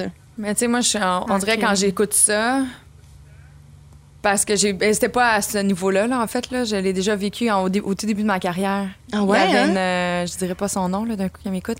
Mais elle était de même avec toutes les nouvelles personnes surtout les femmes qui rentraient dans l'équipe. Mais toutes les autres étaient super proches. Fait que, à un moment donné elle était comme toute seule dans sa game puis ça ça portait mhm. pas fruit. Mais ceci dit je pense sincèrement que dans une situation comme ça, c'est un peu comme les parents dans une maison. Tu sais, si tu vois tout le temps tes enfants en train de se quereller ou ils se boudent mutuellement, mais c'est toi qui es en haut de la maisonnée, c'est toi qui, qui contrôle, mais tu sais, à un moment donné, il faut que tu agisses. Tu sais, je pense que les employeurs doivent davantage se, responsabiliser, euh, se ah, responsabiliser par rapport à l'ambiance qui règne, parce que justement, si tu intègres un nouvel employé, mais assure-toi qu'il soit confortable d'arriver chez vous, tu sais. Parce qu'après ça, ça va être, ça sera pas bon pour l'image de l'employeur et de la compagnie non plus, anyway, tu sais. Fait que je pense qu'à ce niveau-là, oui, je pense que chaque employé, après ça, c'est comme qui es-tu, c'est quoi tes valeurs? Je pense que les autres aussi, il y aurait peut-être besoin de les consulter. Mais je trouve que il y a quand même beaucoup d'employeurs, surtout dans les grandes boîtes, les multinationales et tout ça, qui sont tellement peu proches, sont pas sur le terrain, sont pas sur le plancher. On dirait qu'ils s'en déresponsabilisent. un peu la tête dans le sable. Puis je pense que ça serait à eux de, de ramener les, les, pendules à l'heure par rapport à qui j'intègre dans mon équipe, mon équipe pardon, puis est-ce qu'ils sont vraiment représentatifs des valeurs que j'ai envie de véhiculer à l'externe. Fait et à l'interne, évidemment. Mais, mais... c'est vrai que peut-être que l'employé qui vit ça a quand même une responsabilité qui est d'aller oser en mm-hmm. parler déjà oser en parler, oser le nommer euh, à certaines personnes plus de confiance ou, ou au patron euh, pour qu'il fasse quelque chose, c'est vraiment un, élément fondamental. Ou sinon, en parler pour aller travailler la blessure que ça crée. Parce que euh, c'est beau de savoir qu'on vit ça, le savoir avec notre tête, mais d'aller contacter en thérapie les émotions associées, les émotions de honte, les émotions de rage que ça suscite, mais d'être en contact avec ça, c'est ça qui est thérapeutique. On vient comme libérer quelque chose euh, euh, intérieurement. Là. Mm-hmm. Mais, euh, mm. mais c'est ça. Puis il existe des, psychologues organisationnels qui vont aller dans les organismes justement pour travailler les, les, équipes de travail, aller travailler sur ces liens-là. Fait que c'est sûr qu'il y a quelque chose à, faire. Donc, osons, osons le dire, osons... Je pense même puis après ça, je suis vraiment pas bonne dans tout ce qui est subventions et blablabla, là, mais je lance, mais je sais que euh, le gouvernement met en place certains programmes, puis si je me trompe pas, ça, ça peut rentrer dans le, le pourcentage qui est déductible ou qui, qui peut être offert à l'entreprise en guise de formation. Ah, oui. C'est la formation continue, mm-hmm. mais ça peut être des ateliers, ça peut être ça. Fait que je pense que ça pourrait être intégré. Je dis ça, je dis rien, là, mais faites-en ce que vous en voulez si jamais vous êtes employeur. Mais je pense que c'est vraiment important d'établir en tant, justement, qu'entrepreneur, un environnement sain pour les employés. Où est-ce qu'ils vont avoir la possibilité de s'épanouir? Mm-hmm. Parce que, veut, veut pas, c'est pas payant à long terme de devoir repayer des formations à des nouveaux gens parce que tu as 3-4 burn-out par année, tu sais. Fait qu'à un moment donné, il y a aussi une réflexion à avoir par rapport à ça. Tu l'as dit, Kate, puis on, on a rencontré justement euh, Sarah Laroche, qui est euh, propriétaire de l'entreprise Selve, qui est une entreprise de produits pour le bain, une entreprise québécoise. Puis on a eu la discussion par rapport à ça parce qu'elle prône vraiment l'environnement sain. Puis elle, elle dit, moi, ah, là, mes drôle, employés... par exemple, parce qu'on a été là une journée de travail, puis on l'a vu agir avec son équipe, là. Puis on a eu beaucoup de sourires. Oui, elle était comme, OK, ous, ous, il est 5 heures, là, va la maison, va promener ton chien. Mm-hmm. Tu sais, je veux que tu aies une relation avec ton chum, va au parc. Elle est arrivée dans l'entrepôt, puis il y a un employé qui est encore là à 17h30, puis elle a regardé, elle a dit, voyons, donc, t'as pas de vie, qu'est-ce que tu fais là? Genre, va-t'en chez vous. Puis là, elle était comme, non, non, non, elle dit, moi, j'accepte pas ça des employés qui font de l'overtime, tu sais. Puis là, j'ai fait, oh my God, on est tellement aux antipodes de ce que j'ai connu, tu sais. Mm-hmm. Mais surtout dans l'entrepreneuriat, où est-ce que, tu sais, c'est quand même une start-up, tu sais, ça fait pas si longtemps qu'elle est dans le marché, tu sais habituellement, on, a l'impression que ben, il faudrait vraiment travailler de façon effrénée, dormir à, jusqu'à minuit, mon Dieu. J'ai à midi ou à minuit. Hein? Dans les deux cas, c'est très épuisant. Mais euh, non, c'est ça. Fait que, je trouvais ça beau, justement, euh, qu'elle instaure ça dès le début dans sa compagnie, malgré le fait que elle veut nécessairement prendre de l'ampleur, mais je pense que si tu le fais sainement avec une équipe qui vont te suivre à long terme, mais ça va être d'autant plus payant. C'est clair. Absolument. Écoute, euh, il y a une statistique euh, que j'avais lue qui, euh, là, je me rappelle pas exactement d'où ça venait, mais en tout cas, on disait que de 30 à 50 des absences de longue durée là, en entreprise, c'est entre autres pour l'épuisement, l'anxiété, la dépression. Ça coûte cher à l'employeur, là. Ça coûte très cher, vraiment. Très cher. Puis puis l'autre aspect, je trouve, c'est que parfois, euh, il, se crée une culture dans l'entreprise. Donc, la, il se crée une culture, c'est-à-dire à partir de, des patrons, hein, à partir de la direction, comment eux gèrent ça, comment eux travaillent aussi, ça va affecter euh, le reste des employés. Comme par exemple, un employeur qui, lui, n'a pas de limite, il s'en met pas de limite de travail. Bien, ça se peut qu'il exige ça, ou en tout cas, du moins, il montre ça aux employés. Mm ça se peut que les employés euh, en demandent plus. Et aux États-Unis, il y avait une compagnie, plus qu'une compagnie, là, il y a eu euh, tout un courant, là, euh, j'avais vu ça avant la COVID, entre autres, où est-ce que ce qu'ils faisaient, c'est qu'ils coupaient le réseau, le, réseau du, du bureau entre telle heure et telle heure pour éviter que les employés, ouais, que les employés travaillent après les heures de bureau. Ah. Donc, pour eux, là, c'était tu t'en vas chez toi, ben va prendre soin de toi, va prendre soin de ta famille si tu as une famille. Mais oublie le travail, ça va la demain. Oui. Puis tu sais, ça, ou euh, tu sais, des fois, si l'entreprise ne prend pas les devants, tu sais, on peut quand même contrôler que ce soit simplement de, tu sais, exemple, moi, quand je partais en vacances, mais on peut le faire aussi le soir, le matin ou autre, mais tu sais, de bloquer les notifications par rapport aux emails qui rentrent sur ton cell ou sur ton ordinateur, tu sais, de vraiment avoir une coupure parce que même si, exemple, j'allais pas nécessairement ouvrir mes courriels, mais de voir le chiffre augmenter sur mon écran de téléphone me créait de l'anxiété. Fait que, tu sais, ça, j'ai appris à. J'avais mis une application qui, en telle heure et telle heure, pouf, mes, mes, mes passés s'en allaient de certaines applications. Fait que ça, c'était quand même cool. Puis ça, ça, me permettait de reprendre le contrôle par rapport à ça. Puis je pense que encore plus en date d'aujourd'hui, c'est d'autant plus important de, de, de, prendre conscience de ça puis l'ampleur du travail parce qu'en date d'aujourd'hui, mm. euh, Selon le, cabinet de recrutement Robert, Robert Half, euh, il y a plus de. On parle juste du Québec, là, il y a plus de 33 des gens qui se disent être sur le bord du burn-out en raison de la, mm-hmm. COVID puis la charge de travail supplémentaire qui s'est instaurée en ce moment. Euh, il manque d'employés, il manque de ressources, puis tout le monde est sur le bord de mm. péter aux frettes en ce moment. Fait que je pense que c'est hyper important de se responsabiliser par rapport à son temps libre puis d'en faire quelque chose justement de, de, de sain pour soi, tu sais. C'est vraiment ben, important. tu vois, tu viens, tu viens de dire un mot important, se responsabiliser. Les gens se sentent, souvent les employés se sentent responsables de, du travail et de la charge de travail, puis se sentent responsables d'avoir à tout faire. Alors que la seule responsabilité que chaque humain en a, c'est sur sa vie. Hein? Ben mm-hmm. là, on est responsable quand même de nos enfants si on a des enfants, mais, hein? Euh, mais de se responsabiliser soit sur notre santé physique et mentale parce que c'est là qu'on va être plus performant. Mm-hmm. Si on est dans, dans, un bon état, on va être plus aidant pour notre entourage, pour, euh, pour euh, notre travail aussi. Hein, il, il y avait des, euh, il y avait une étude qui, qui avait mon- démontré que chez, des, euh, chez les 40 ans et plus, euh, le nombre d'heures de travail où est-ce que les personnes sont les plus efficaces, c'est 25 heures de travail. Au-delà de 25 heures, l'efficacité diminuait. Donc, euh, souvent, on pense à tort que de travailler plus, on va être plus efficace, mais non. Il y a une efficacité qui diminue après un certain nombre de- d'heures pour chacune. Ouais. Chaque personne, c'est différent, là, mais... Ouais. Mais justement, on a fait un enregistrement par rapport à ça. Je me rappelle plus avec quel invité. J'ai- J'ai j'ai le goût de dire Karine Champagne, mais on parlait justement euh, de comment bâtir notre horaire et de pas bâtir notre horaire par rapport au- à notre disponibilité dans le temps. Tu sais, OK, bon, ben je suis libre les mardis entre 9 et midi. Non, parce que c'est plutôt par rapport à, ta, à ton énergie qui va être disponible. Tu sais, c'est- pas de calculer si samedi, tu as quelque chose à faire le soir ou non, mais c'est est-ce que tu vas être disponible physiquement? Tu sais, c'est Ouais. plus ça qui est important.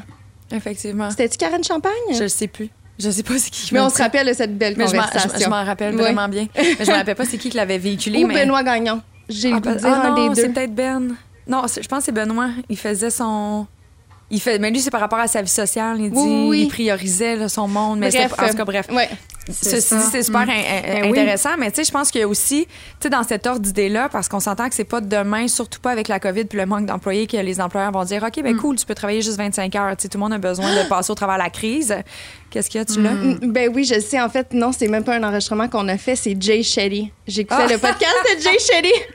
Mais c'est pour ça que j'étais comme Ben, ça n'a même pas rapport avec Non, la c'est charge ça, mais travail. j'étais comme Karine, Ben. Non, finalement, c'est euh, Jay c'est un Shetty. podcast que j'ai écouté euh, dans mon, dans mon temps libre. Jay Shetty, que j'adore. Guys, je vous le réfère.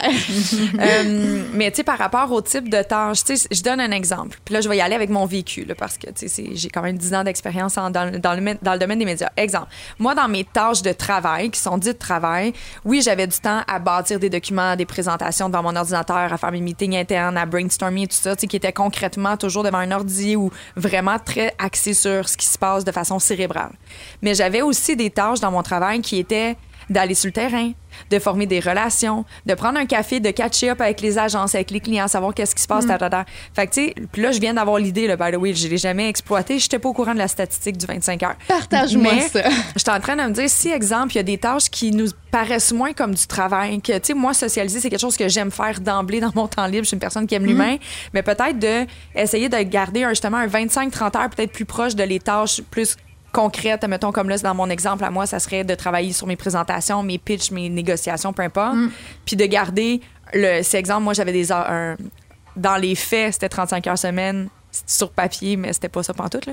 C'était vraiment plus proche du 50. Mais ceci dit, euh, tu sais, des- exemple, 10 heures over, mais peut-être que ce serait justement d'aller prendre ces 10 heures-là puis dire, OK, ben, je vais aller m'asseoir avec tel client, telle agence, catch up, prendre un café, ta, parce que quand je prenais un, café avec mon client, c'est pas vrai qu'on parlait juste, juste, juste business. J'apprenais à connaître la personne, on pouvait parler de ses enfants, de ses dernières vacances, puis moi, ça, j'ai jamais trouvé que c'était du travail. J'appelais ça genre aller jaser avec Ça, mes humains. Là. Ouais. Fait que tu sais, C'est peut-être que ce nourrissant. serait. Ouais. Fait que sais, peut-être que si on a la possibilité dans son travail de décortiquer nos tâches, puis d'aller vers comme quelque chose qui est un petit peu moins bureaucratique ou qui nous, qui nous donne l'impression d'a- d'avoir des comptes à rendre concrètement ou autre, peut-être que c'est un exercice qu'on préfère. Je dis ça, je dis rien. Mais. euh, Mais un épuisement euh, professionnel, ça pourrait aussi être des signes en, en avant-coureur pour te dire Mais t'es peut-être pas à la bonne place, chérie. Tu sais, peut-être que tu devrais aller dans un autre domaine. Peut-être que ça te plaît pas. Peut-être que cet environnement-là est pas pour toi. Et là, cette fois-ci, c'est la conversation qu'on a eue avec Karine Champagne. Voilà. Voilà. Mais c'est Mais vrai parce que des fois, c'est c'est ça. sais, si tu, je- si tu pagais à sens contraire, ben, à un moment donné, arrête-toi puis vire-toi de bord. C'est peut-être parce que t'aimes pas non plus ce que, Ce que tu fais. Ou, ou encore que ce que tu fais, il n'y a, pas assez de plaisir, il n'y a pas assez de quelque chose qui te nourrit. Donc, comment on peut modifier le contexte, un peu comme tu viens de dire, hein? Comment je peux modifier le contexte pour que ça soit plus nourrissant? Parce que c'est pas vrai que tout le monde peut changer de travail comme ça. Ouais. Euh, Il y en a, tu sais, qui, qui sont un peu pris dans leur travail, mais on peut euh, modifier des éléments dans notre travail, des façons de faire, euh, ne serait-ce que prendre des pauses, euh, se donner du temps pour dîner. Hein? Il y en a qui ne se donnent pas de temps pour dîner. Euh, aller prendre une marche parce qu'il y en a que l'automne, c'est tellement important avec la baisse de luminosité, ils ont besoin d'être dehors. Tu sais, il y a plein d'éléments qu'on peut modifier euh, pour être bien, pour se faire du bien dans le travail. Mm-hmm. Tu sais, les notifications, t'en parlais tantôt, c'est vraiment ça, là, c'est un élément là, important, ne serait-ce même que les appels mettre sur pause les appels, en tout cas sur euh, le mode nuit, là, puis euh, se donner un temps pour dire, OK, là, je réponds, euh, j'écoute mes messages, puis je, je, retourne mes appels en telle heure et telle heure. Tu sais, de se déterminer des temps plutôt que d'être constamment stimulé puis stressé parce qu'on voit tout ça qui rentre. Mm-hmm. Puis on sait aussi que, tu sais, le cerveau, là, ça, ça demande plus d'énergie d'avoir à résister à l'envie d'aller répondre que d'aller répondre. Autant une notification que. Ouais. Fait que ça demande plus d'énergie. Fait que imaginez, quand on est tout le temps là-dedans, ben l'énergie qu'on gruge à notre corps, à notre cerveau. Donc, quand on peut se donner des trucs. Mhm, définitivement. Ou sinon, j'ai le goût de prendre euh, vraiment un regard euh, beaucoup plus grand, mais ça serait peut-être de changer euh, la relation qu'on a justement dans nos vies par rapport à la productivité. Tu sais, tantôt, je le disais, la productivité est tellement glorifiée. Quand tu veux avoir du plaisir, il faut que tu le mérites. Mais pourquoi? Mm. Tu sais, à chaque fois, c'est Ah, ben non, moi, j'ai mérité mes vacances. Ah, je vais travailler fort pour pouvoir mériter mes vacances. Mais, tu peux. Je trouve que le plaisir est pas assez glorifié dans notre vie. Puis je pense que ça serait important de le faire. Puis de pouvoir en parler. Puis, tu sais, je trouve que justement, depuis euh, la pandémie qui est, nous a apporté quand même beaucoup de. d'inconvénients, on va se le dire. Là. Il s'est passé énormément de Mais trucs. plein de plus, choses qui sont plus loin, ouais, c'est ça, plus loin que des inconvénients, mais il y a plein de choses aussi merveilleuses. Tu sais, juste de prendre une pause, ben c'est là que tu te rends compte que vivre, c'est simple. Vivre, c'est dans le plaisir. Tu sais, c'est pas dans la productivité parce qu'à the end of the day, c'est pas si nourrissant que Ben, ça. à moins que tu aies du plaisir à être productif. Exactement. Ben, c'est de trouver le plaisir à travers Parce ça. que moi, j'ai du fun. Ouais. Mais c'est de glorifier aussi ça. Tu sais, pas de se dire, ah là, je mérite des vacances, tu sais, Mhm. parce que ta vie devrait être un long séjour, Ouais, selon moi. clairement. Je pense que ce que tu viens de dire qui est important aussi, c'est, euh, au fond, c'est de se demander pourquoi on le fait, puis pour qui on le fait. hein? Tu sais, si je, je, je fais de la productivité, si j'essaie d'être productif juste pour avoir une reconnaissance extérieure, ça se peut que je m'épuise. Hein? Mais si je le fais, un peu comme tu as dit, euh, euh, Cathy, euh, si je le fais parce que je suis bien, euh, parce que ça me fait du bien, je me sens, tu sais, comme, euh, mettons, faire du ménage, là, tu sais, euh, soit dans son bureau ou dans, dans la maison, quand on est embourbé, il y a des gens pour qui ils sont inconfortables là-dedans. Puis là, d'être productif puis d'avoir tout clairé le bureau ou tout clairé la, la maison, puis qu'à la fin de la journée, ah là, je suis bien, je me sens bien, je l'ai fait pour moi. C'est pas pareil que de le faire parce que, oups, quelqu'un va voir que je suis embourbée, ou de le faire parce que il faut absolument, hein, il faut absolument que tout soit clairé puis que j'aille tout fini pour être quelqu'un de bien, être quelqu'un de bon dans ma vie, être quelqu'un de, hein? Tu sais, Ouais. il y a comme une différence. Mais c'est toute Pourquoi une question on de le fait, perception. Pour qui? Fa- Face à soi-même, face Ouais. à nos tâches, face à ce qu'on fait, de qu'est-ce que ça nous apporte. Ouais. De rester honnête envers Ouais. soi-même. Ouais. Ouais. Clairement, mais là, j'aime que tu aies Ouais. amené l'exemple de le ménage à la maison, par exemple, parce que, tu sais, on l'a dit d'entrée de jeu, euh, l'épuisement, ce n'est pas que professionnel. Ça peut être également un, un épuisement psychologique rattaché à, à la maison, la charge à la maison, la charge mentale en famille, en relation. Euh, ça aussi, là, ça peut créer des burn-out. Une maman à la maison qui s'occupe de ses enfants pourrait très bien avoir la possibilité de faire un burn-out, même si elle ne travaille pas concrètement parlant. Là. Puis je dis concrètement Ben oui, parlant, mais absolument. j'ai mis des guillemets avec mes doigts, guys, parce que je considère que les mômes travaillent en tabarnouche. Mais oui. Mais- Mais, t'as même pas besoin Ouais. d'avoir quelqu'un Ouais. à ta charge pour être overwhelmed dans ta vie, tu sais. Mhm. Mais tu sais, quelqu'un justement qui a un épuisement, qui ressent un épuisement psychologique, soit par vie célibataire à la maison ou familiale, tu sais, comment qu'on fait, clairement, on peut pas juste dire à ses enfants, ben là, t'as trois ans, là, fais-toi tes toasts, là, tes œufs, puis tout, puisque là, moi, je épuisé à matin, là, tu sais, comme, que- qu'est-ce que tu donnes Non. comme conseil à des personnes qui ressentent un épuisement psychologique, mais dans des choses beaucoup plus personnelles? Bien, c'est sûr qu'il faut faire euh, l'analyse de tout ce qui est à faire. hein. On, on peut faire l'analyse des tâches qui sont à faire, puis de voir à quel niveau soit je peux laisser aller, hein, donc euh, lâcher prise euh, avec. euh, donc, il y a des éléments sur lesquels je, je- c'est peut-être pas nécessaire. Puis d'autres éléments que je peux déléguer. Hein? Comment je peux déléguer? Hmm. Parce que le piège, souvent, avec les... Euh, quand, quand, les femmes professionnelles deviennent des mamans puis qui retournent au travail, c'est comme s'ils si ils veulent continuer à faire exactement comme c'était avant d'avoir des enfants. Mais là, hmm. c'est plus le cas. On peut pas en faire autant. Euh, ou si on en fait autant, c'est au détriment de quelque chose, là. soit de la relation avec mon enfant, soit au détriment de l'enfant ou à mon détriment à moi.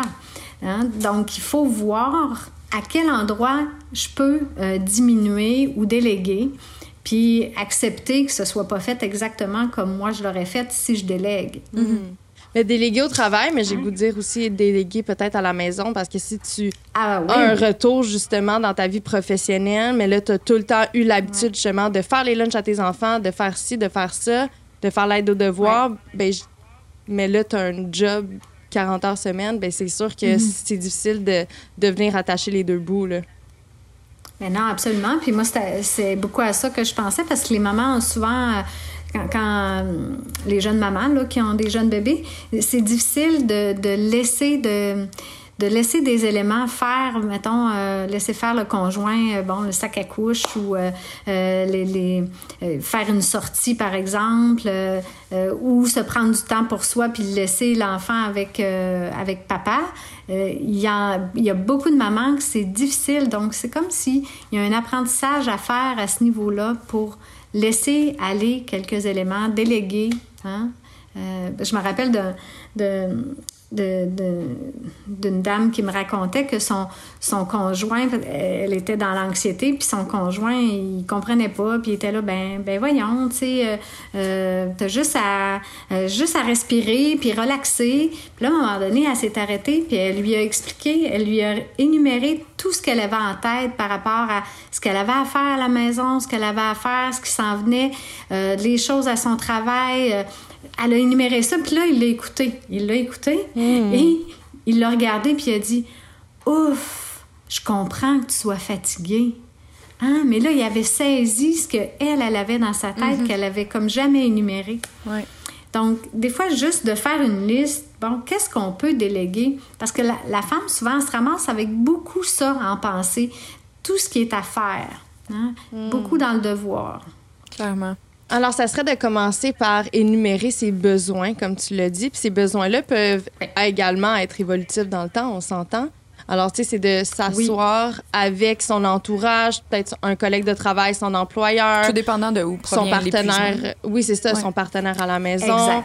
Tu sais, ça serait justement de, ben, c'est de déceler ces besoins-là à la base avec soi-même, puis après de pouvoir les communiquer les communiquer. Puis regarder un peu, ben là, c'est sûr, moi, je suis une fan de liste, là, mais tu sais, comme tout ce qui est. Ben, c'est parce que ça rend les choses plus mhm. concrètes, à mon avis, de l'écrire, de ben, regarder. Puis justement, tu sais, si, exemple, tu es en couple ou au travail ou autre, puis exemple, tu sais, toi, tu fais ta liste, elle est longue comme ça, puis la personne qui est supposée être égale à toi, elle a ça ben ça se peut que je les écoute, mon chum, va falloir que tu commences à aimer à faire de la vaisselle, toi aussi, il va falloir que tu fasses un peu plus de lavage, parce que là, clairement, si on est pour les deux à travailler 40 heures semaine, puis on arrive à la maison, mais moi, il me reste ça à faire, puis toi, tu as le temps de chiller mm. avec tes amis, ben, ça se peut que je t'en veuille un peu rendu à la fin de la journée, puis que mm-hmm. ça développe des frustrations dans mon couple, puis là, ça va venir empiéter en plus dans notre union, tu sais, finalement. Fait que je pense que c'est important aussi de d'être capable de le communiquer de façon concrète. Puis c'est pas une question, c'est pas une compétition, c'est juste comme ben, voici les faits, tu relatons mm. sur quelque chose de concret. Ouais. Mais c'est de lâcher prise aussi par rapport à ça parce que tu sais souvent mettons on va déléguer mais après on va refaire la tâche parce que c'est pas fait comme on pas toi, mais tu sais mettons moi j'ai une de mes amies puis c'est c'est quand même comique, mm. mais euh, son chum, quand il vient à la maison, c'est lui qui est en charge euh, de la vaisselle. Par contre, à chaque, à chaque fois qu'il part, elle refait cette dite vaisselle. Mais là, attends, là, s'il hmm. reste des, s'il laisse des, des, traces de sauce à... dedans, je vais peut-être dire, écoute, mon chum, mais à chaque fois, c'est comme pas fait à sa manière, donc elle apprécie pas, puis elle refait tout le temps la visite, puis je me dis, mais let it go. à un moment donné, c'est comme lâche prise, puis même que des fois, elle envoie des photos à son chum pour lui dire, t'as mal fait la vaisselle, mais c'est oui. Mais en même temps, je pense faut que. Apprendre à, déléguer aussi. Il faut apprendre à déléguer, il faut apprendre à lâcher prise, mais je pense que la communication, tu sais, exemple. Peut-être que son chum s'en foutrait d'utiliser le fameux SOS pour que ça soit plus récurrent comme elle le souhaiterait, mettons. Mais peut-être qu'elle pourrait juste dire Hey, ça dérangerait-tu? Parce qu'à chaque fois que tu laves, il reste des résidus de macaroni mm. collés dans le fond. ça dérange-tu de prendre ton SOS à la place? Peut-être que lui va faire hey, écoute, tu sais quoi, moi, chez nous, il n'y avait jamais eu ça des SOS, je ne sais pas c'est quoi, je vais l'utiliser. Puis le problème va être réglé en deux secondes. Tu sais, c'est toute une question. Puis après ça, s'il finit par pas l'utiliser jamais parce qu'il pense pas, c'est pas un réflexe, ben peut-être que là, il faut que tu lâches prise. Peut-être. Non, Ou tu lui donnes une autre tâche. Je pense que ça serait justement de répartir. communication Ouais, non, hein. c'est sûr. De répartir les, les tâches selon les forces de chacun, Ben peut-être. oui. Mettons, moi, j'adore faire Ouais. le lavage. Oui. Je laisserai personne faire le lavage autre que moi parce que moi, je sépare tous les couleurs. Tu sais, moi, c'est pas seulement noir, blanc et couleur. C'est vraiment le gris avec le gris, le rouge, vert, forêt ensemble. T'as Après- vraiment pas beaucoup de linge. Parce que genre, je la regarde, que je serais jamais capable de faire des petits piles autant dif- euh, différentes. Ah, J'ai pas autant de couleurs dans mon garde-robe, je pense. Mais, mais toi, t'es très neutre aussi Ouais. dans, ton, dans, dans, dans tes couleurs, mais c'est ça. Fait que moi, je sépare absolument tout. Je suis très, euh, je suis très anal par rapport à ça. Mm. Donc, euh, tu sais, c'est, pas quelque chose que j'aimerais déléguer à mon, à mon copain parce que je serais derrière lui à lui dire non, non, non, faut, faut que tu fasses ça de même. Oh non, non, non, non, t'as oublié de faire ça. Mm-hmm. Ouais. Oh non, non, non. Tu sais, fait qu'à un moment donné. Mais il y a d'autres choses. Dans lesquelles, pour moi, c'est plus facile de, de, de user, de lâcher prise. Alors, c'est peut-être justement de voir, de reconnaître ses forces et ses faiblesses puis de partager ça avec son Ouais. conjoint ou sa conjointe. Absolument. Je, je trouve, euh, Juliane, ce que tu apportes là, c'est vraiment un excellent point. On, on peut le voir autant euh, euh, dans, dans, dans la maison avec le, le conjoint, le chum, ou euh, au travail, hein, d'apprendre à reconnaître nos forces, puis de savoir euh, reconnaître les forces des autres. Hein? C'est quoi la complémentarité? Comment on peut être complémentaires ensemble? tu sais? OK, toi, tu fais ça différemment. OK, est-ce que je suis... euh, est-ce que ça me tente de l'essayer, ta, ta façon de faire? OK, ben je pourrais peut-être. tu sais? Donc, de voir nos complémentarités, nos différences, puis de, de miser sur le fait d'être différent, d'accepter que hein, on, on prône beaucoup la différence ces temps-ci, ben acceptons euh, la différence euh, dans un, un champ un peu plus euh, restreint, c'est-à-dire chez nous. Hein, ou euh, au travail même, d'accepter que l'autre ce soit différent, puis c'est comme ça, puis ben peut-être que moi faire le lavage ça me convient plus que d'avoir à déléguer le lavage parce que je serai pas satisfaite puis ça va être difficile. Hmm. Voilà.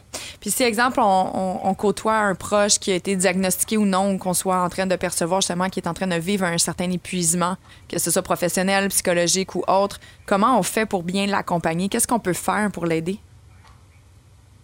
Ben, ça dépend du proche là, en tant que tel, mais si, euh, si c'est quelqu'un, puis dépendamment où est-ce qu'il est rendu dans son épuisement, mais si c'est vraiment, il est en épuisement, puis la- les batteries, là, euh, la batterie est vide, ben peut-être qu'on peut y offrir un, coup de main, si c'est possible pour nous, euh, de vérifier, écoute, est-ce que tu aimerais que je t'apporte un, repas, tu sais, quand, quand je fais une bouffe durant la semaine, je pourrais t'apporter peut-être un repas de plus, ou t'aurais-tu besoin d'aide à, à- un niveau en particulier, là, mettons, chez toi, euh, pour le ménage.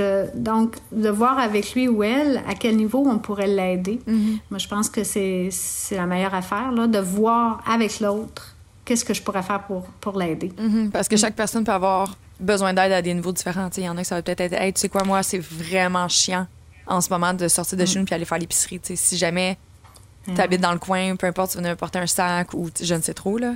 Je pense que tout le monde peut avoir des besoins différents. tu sais. Absolument. Puis, tu sais, euh, c'est sûr qu'il y a toujours plein de ressources quand même, euh, euh, ne serait-ce que les psychologues, euh, les programmes d'aide aux employés. il y a plusieurs ressources qui peuvent aider ces personnes-là. Puis, euh, ben, il y a des, des, des balados hein, euh, qu'on peut écouter qui peuvent aider ou recommander. Donc, euh, là, puis c'est vrai qu'il y en a beaucoup. Il y a beaucoup d'informations. Des fois, il faut comme plus cibler euh, qu'est-ce qu'on veut référer euh, comme information. Est-ce que tu as également peut-être des, des suggestions de lecture pour notre audience ou même pour nous-mêmes?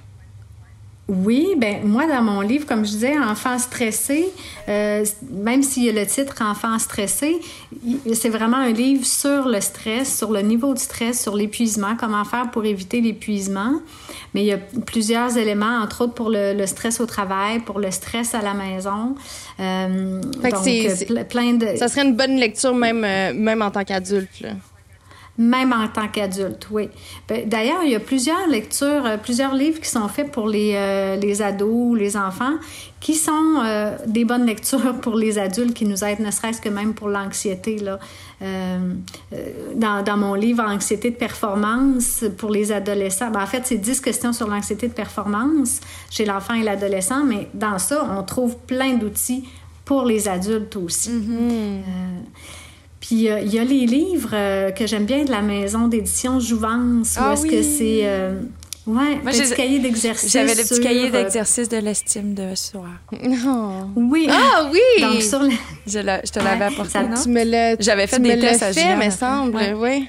On a fait des tests pour euh, ça, ça déceler. donne plein Ouais. de... de- C'est ça, ça, donne plein de, de, de- de notions, puis en même temps, ça te fait travailler. Moi, c'est c'est ce que j'aime bien faire. tu sais. Quand on lit, on retient de l'information, mais quand on écrit, quand on, on se fait un résumé même ou qu'on fait un exercice, ben là, on retient davantage l'information. Il y a quelque chose de plus intérieur qui Ouais. va être euh, mobilisé. Très Donc, cool. euh, voilà. On va mettre euh, ces petites euh, références-là, évidemment, dans le descriptif de l'épisode. Oui. Euh, un gros merci pour ton temps, Nathalie. honnêtement. Je sais pas si euh, il y a une conférence qui s'en vient de ton côté, qu'on pourrait inviter les gens à aller voir, ou euh, peut-être as-tu fait comme tout le monde et enregistré euh, de façon virtuelle dans la dernière année?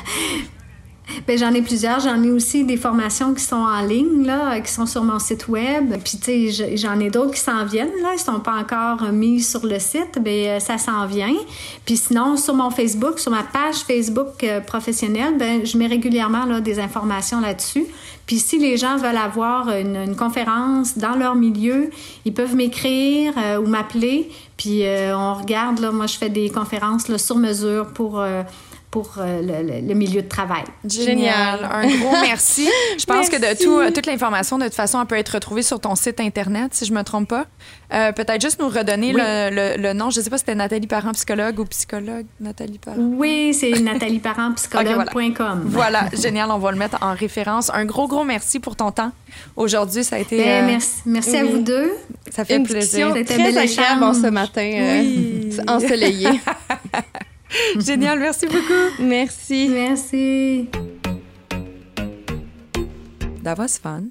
That was fun. Ça fait du Always bien. fun. Je voyais ton visage euh, plein de révélations. Euh, T'avais la bouche ouverte tout le long. Ah, mais tu sais, je pense que les, mes amis qui me connaissent puis qui écoutent le podcast, ils vont, ils vont comprendre un peu beaucoup Ouais. ce que je vis en ce moment parce que tu sais, c'est ça, j'ai pas, je suis peut-être pas rendue au point où est-ce que j'ai le goût d'en parler. Donc c'est pour ça que je suis comme ah. Mhm. Mais euh, c'est ça, ça m'a peut-être ouvert les yeux par rapport à, Ouais. à une situation que je vis présentement. Donc, ça fait du bien justement de pouvoir euh, en parler. Euh, je trouve ça le fun justement qu'on qu'on ouvre le dialogue par rapport à la santé mentale. C'est notre troisième épisode avec la Quatrième. Quatrième, wow! Quatrième. Ça va vite! Oui, c'est le dernier de l'année 2021. Le quatrième épisode avec Let's Band, puis je trouve que c'est une, une si belle association parce que les messages derrière ça collent vraiment à notre ADN, Ouais. mais faut nous aussi être capables justement de s'accorder Ben oui, parce que tous là, on- les astuces et les trucs qu'on est allé chercher cette année. tu C'est sais. ça. Voilà. souvent, mais tu sais, veux, veux pas, puis on, va, on est humaine, là. C'est pas parce qu'on prend parole sur des trucs euh, que ça veut nécessairement Ouais. dire qu'on les. euh, on les take du premier coup, Non, là. Après ça, des fois, tu sais, c'est la discussion que j'avais eue avec toi il y a pas si longtemps. J'étais comme, tu sais, c'est cool, Joe, là. Tu sais, on, on reçoit plein d'outils, on reçoit du monde inspirant, tarara. Faudrait peut-être qu'on l'applique un peu plus dans notre Ouais. quotidien, tu sais. D'être notre, première, notre, notre meilleure amie. tu sais. Ouais, les conseils qu'on donnerait à notre meilleure amie, ben, c'est de se les donner euh, Ouais. À nous-mêmes. Puis c'est vrai que tu sais, tous les outils justement qu'on a entendus euh, cette année, ben, ça serait peut-être de, les mettre en application Tout tranquillement. Pas se mettre de pression, mais tranquillement. Tranquillement, Ouais. tranquillement. On voudrait prendre le temps de remercier Groupe Bardagie Immobilier qui a rendu cet épisode possible une fois de plus. Merci énormément pour votre contribution euh, à l'aide du ban et à la, au soutien de la cause de la santé mentale. C'est super important pour nous, puis on est très, très heureuse d'avoir euh, partagé ce projet-là avec vous. Oui, merci également à notre invitée, Nathalie Parent. Si vous voulez avoir plus d'informations, euh, allez euh, consulter son site web natalieparentpsychologue.com. Et si jamais vous avez besoin d'un peu de calme dans votre vie, juste prendre un petit moment de répit, un peu de douceur, mais je vous invite vraiment à aller visiter notre site internet générationsidechick.com.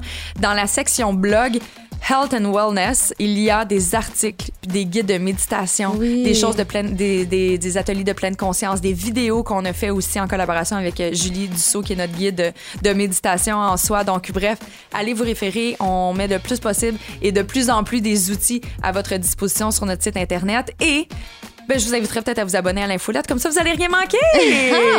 Ah, voilà. puis nous, euh, on va aller se prendre soin de soi. Joe va peut-être aller prendre une autre tasse de café, puis on se dit Cheers!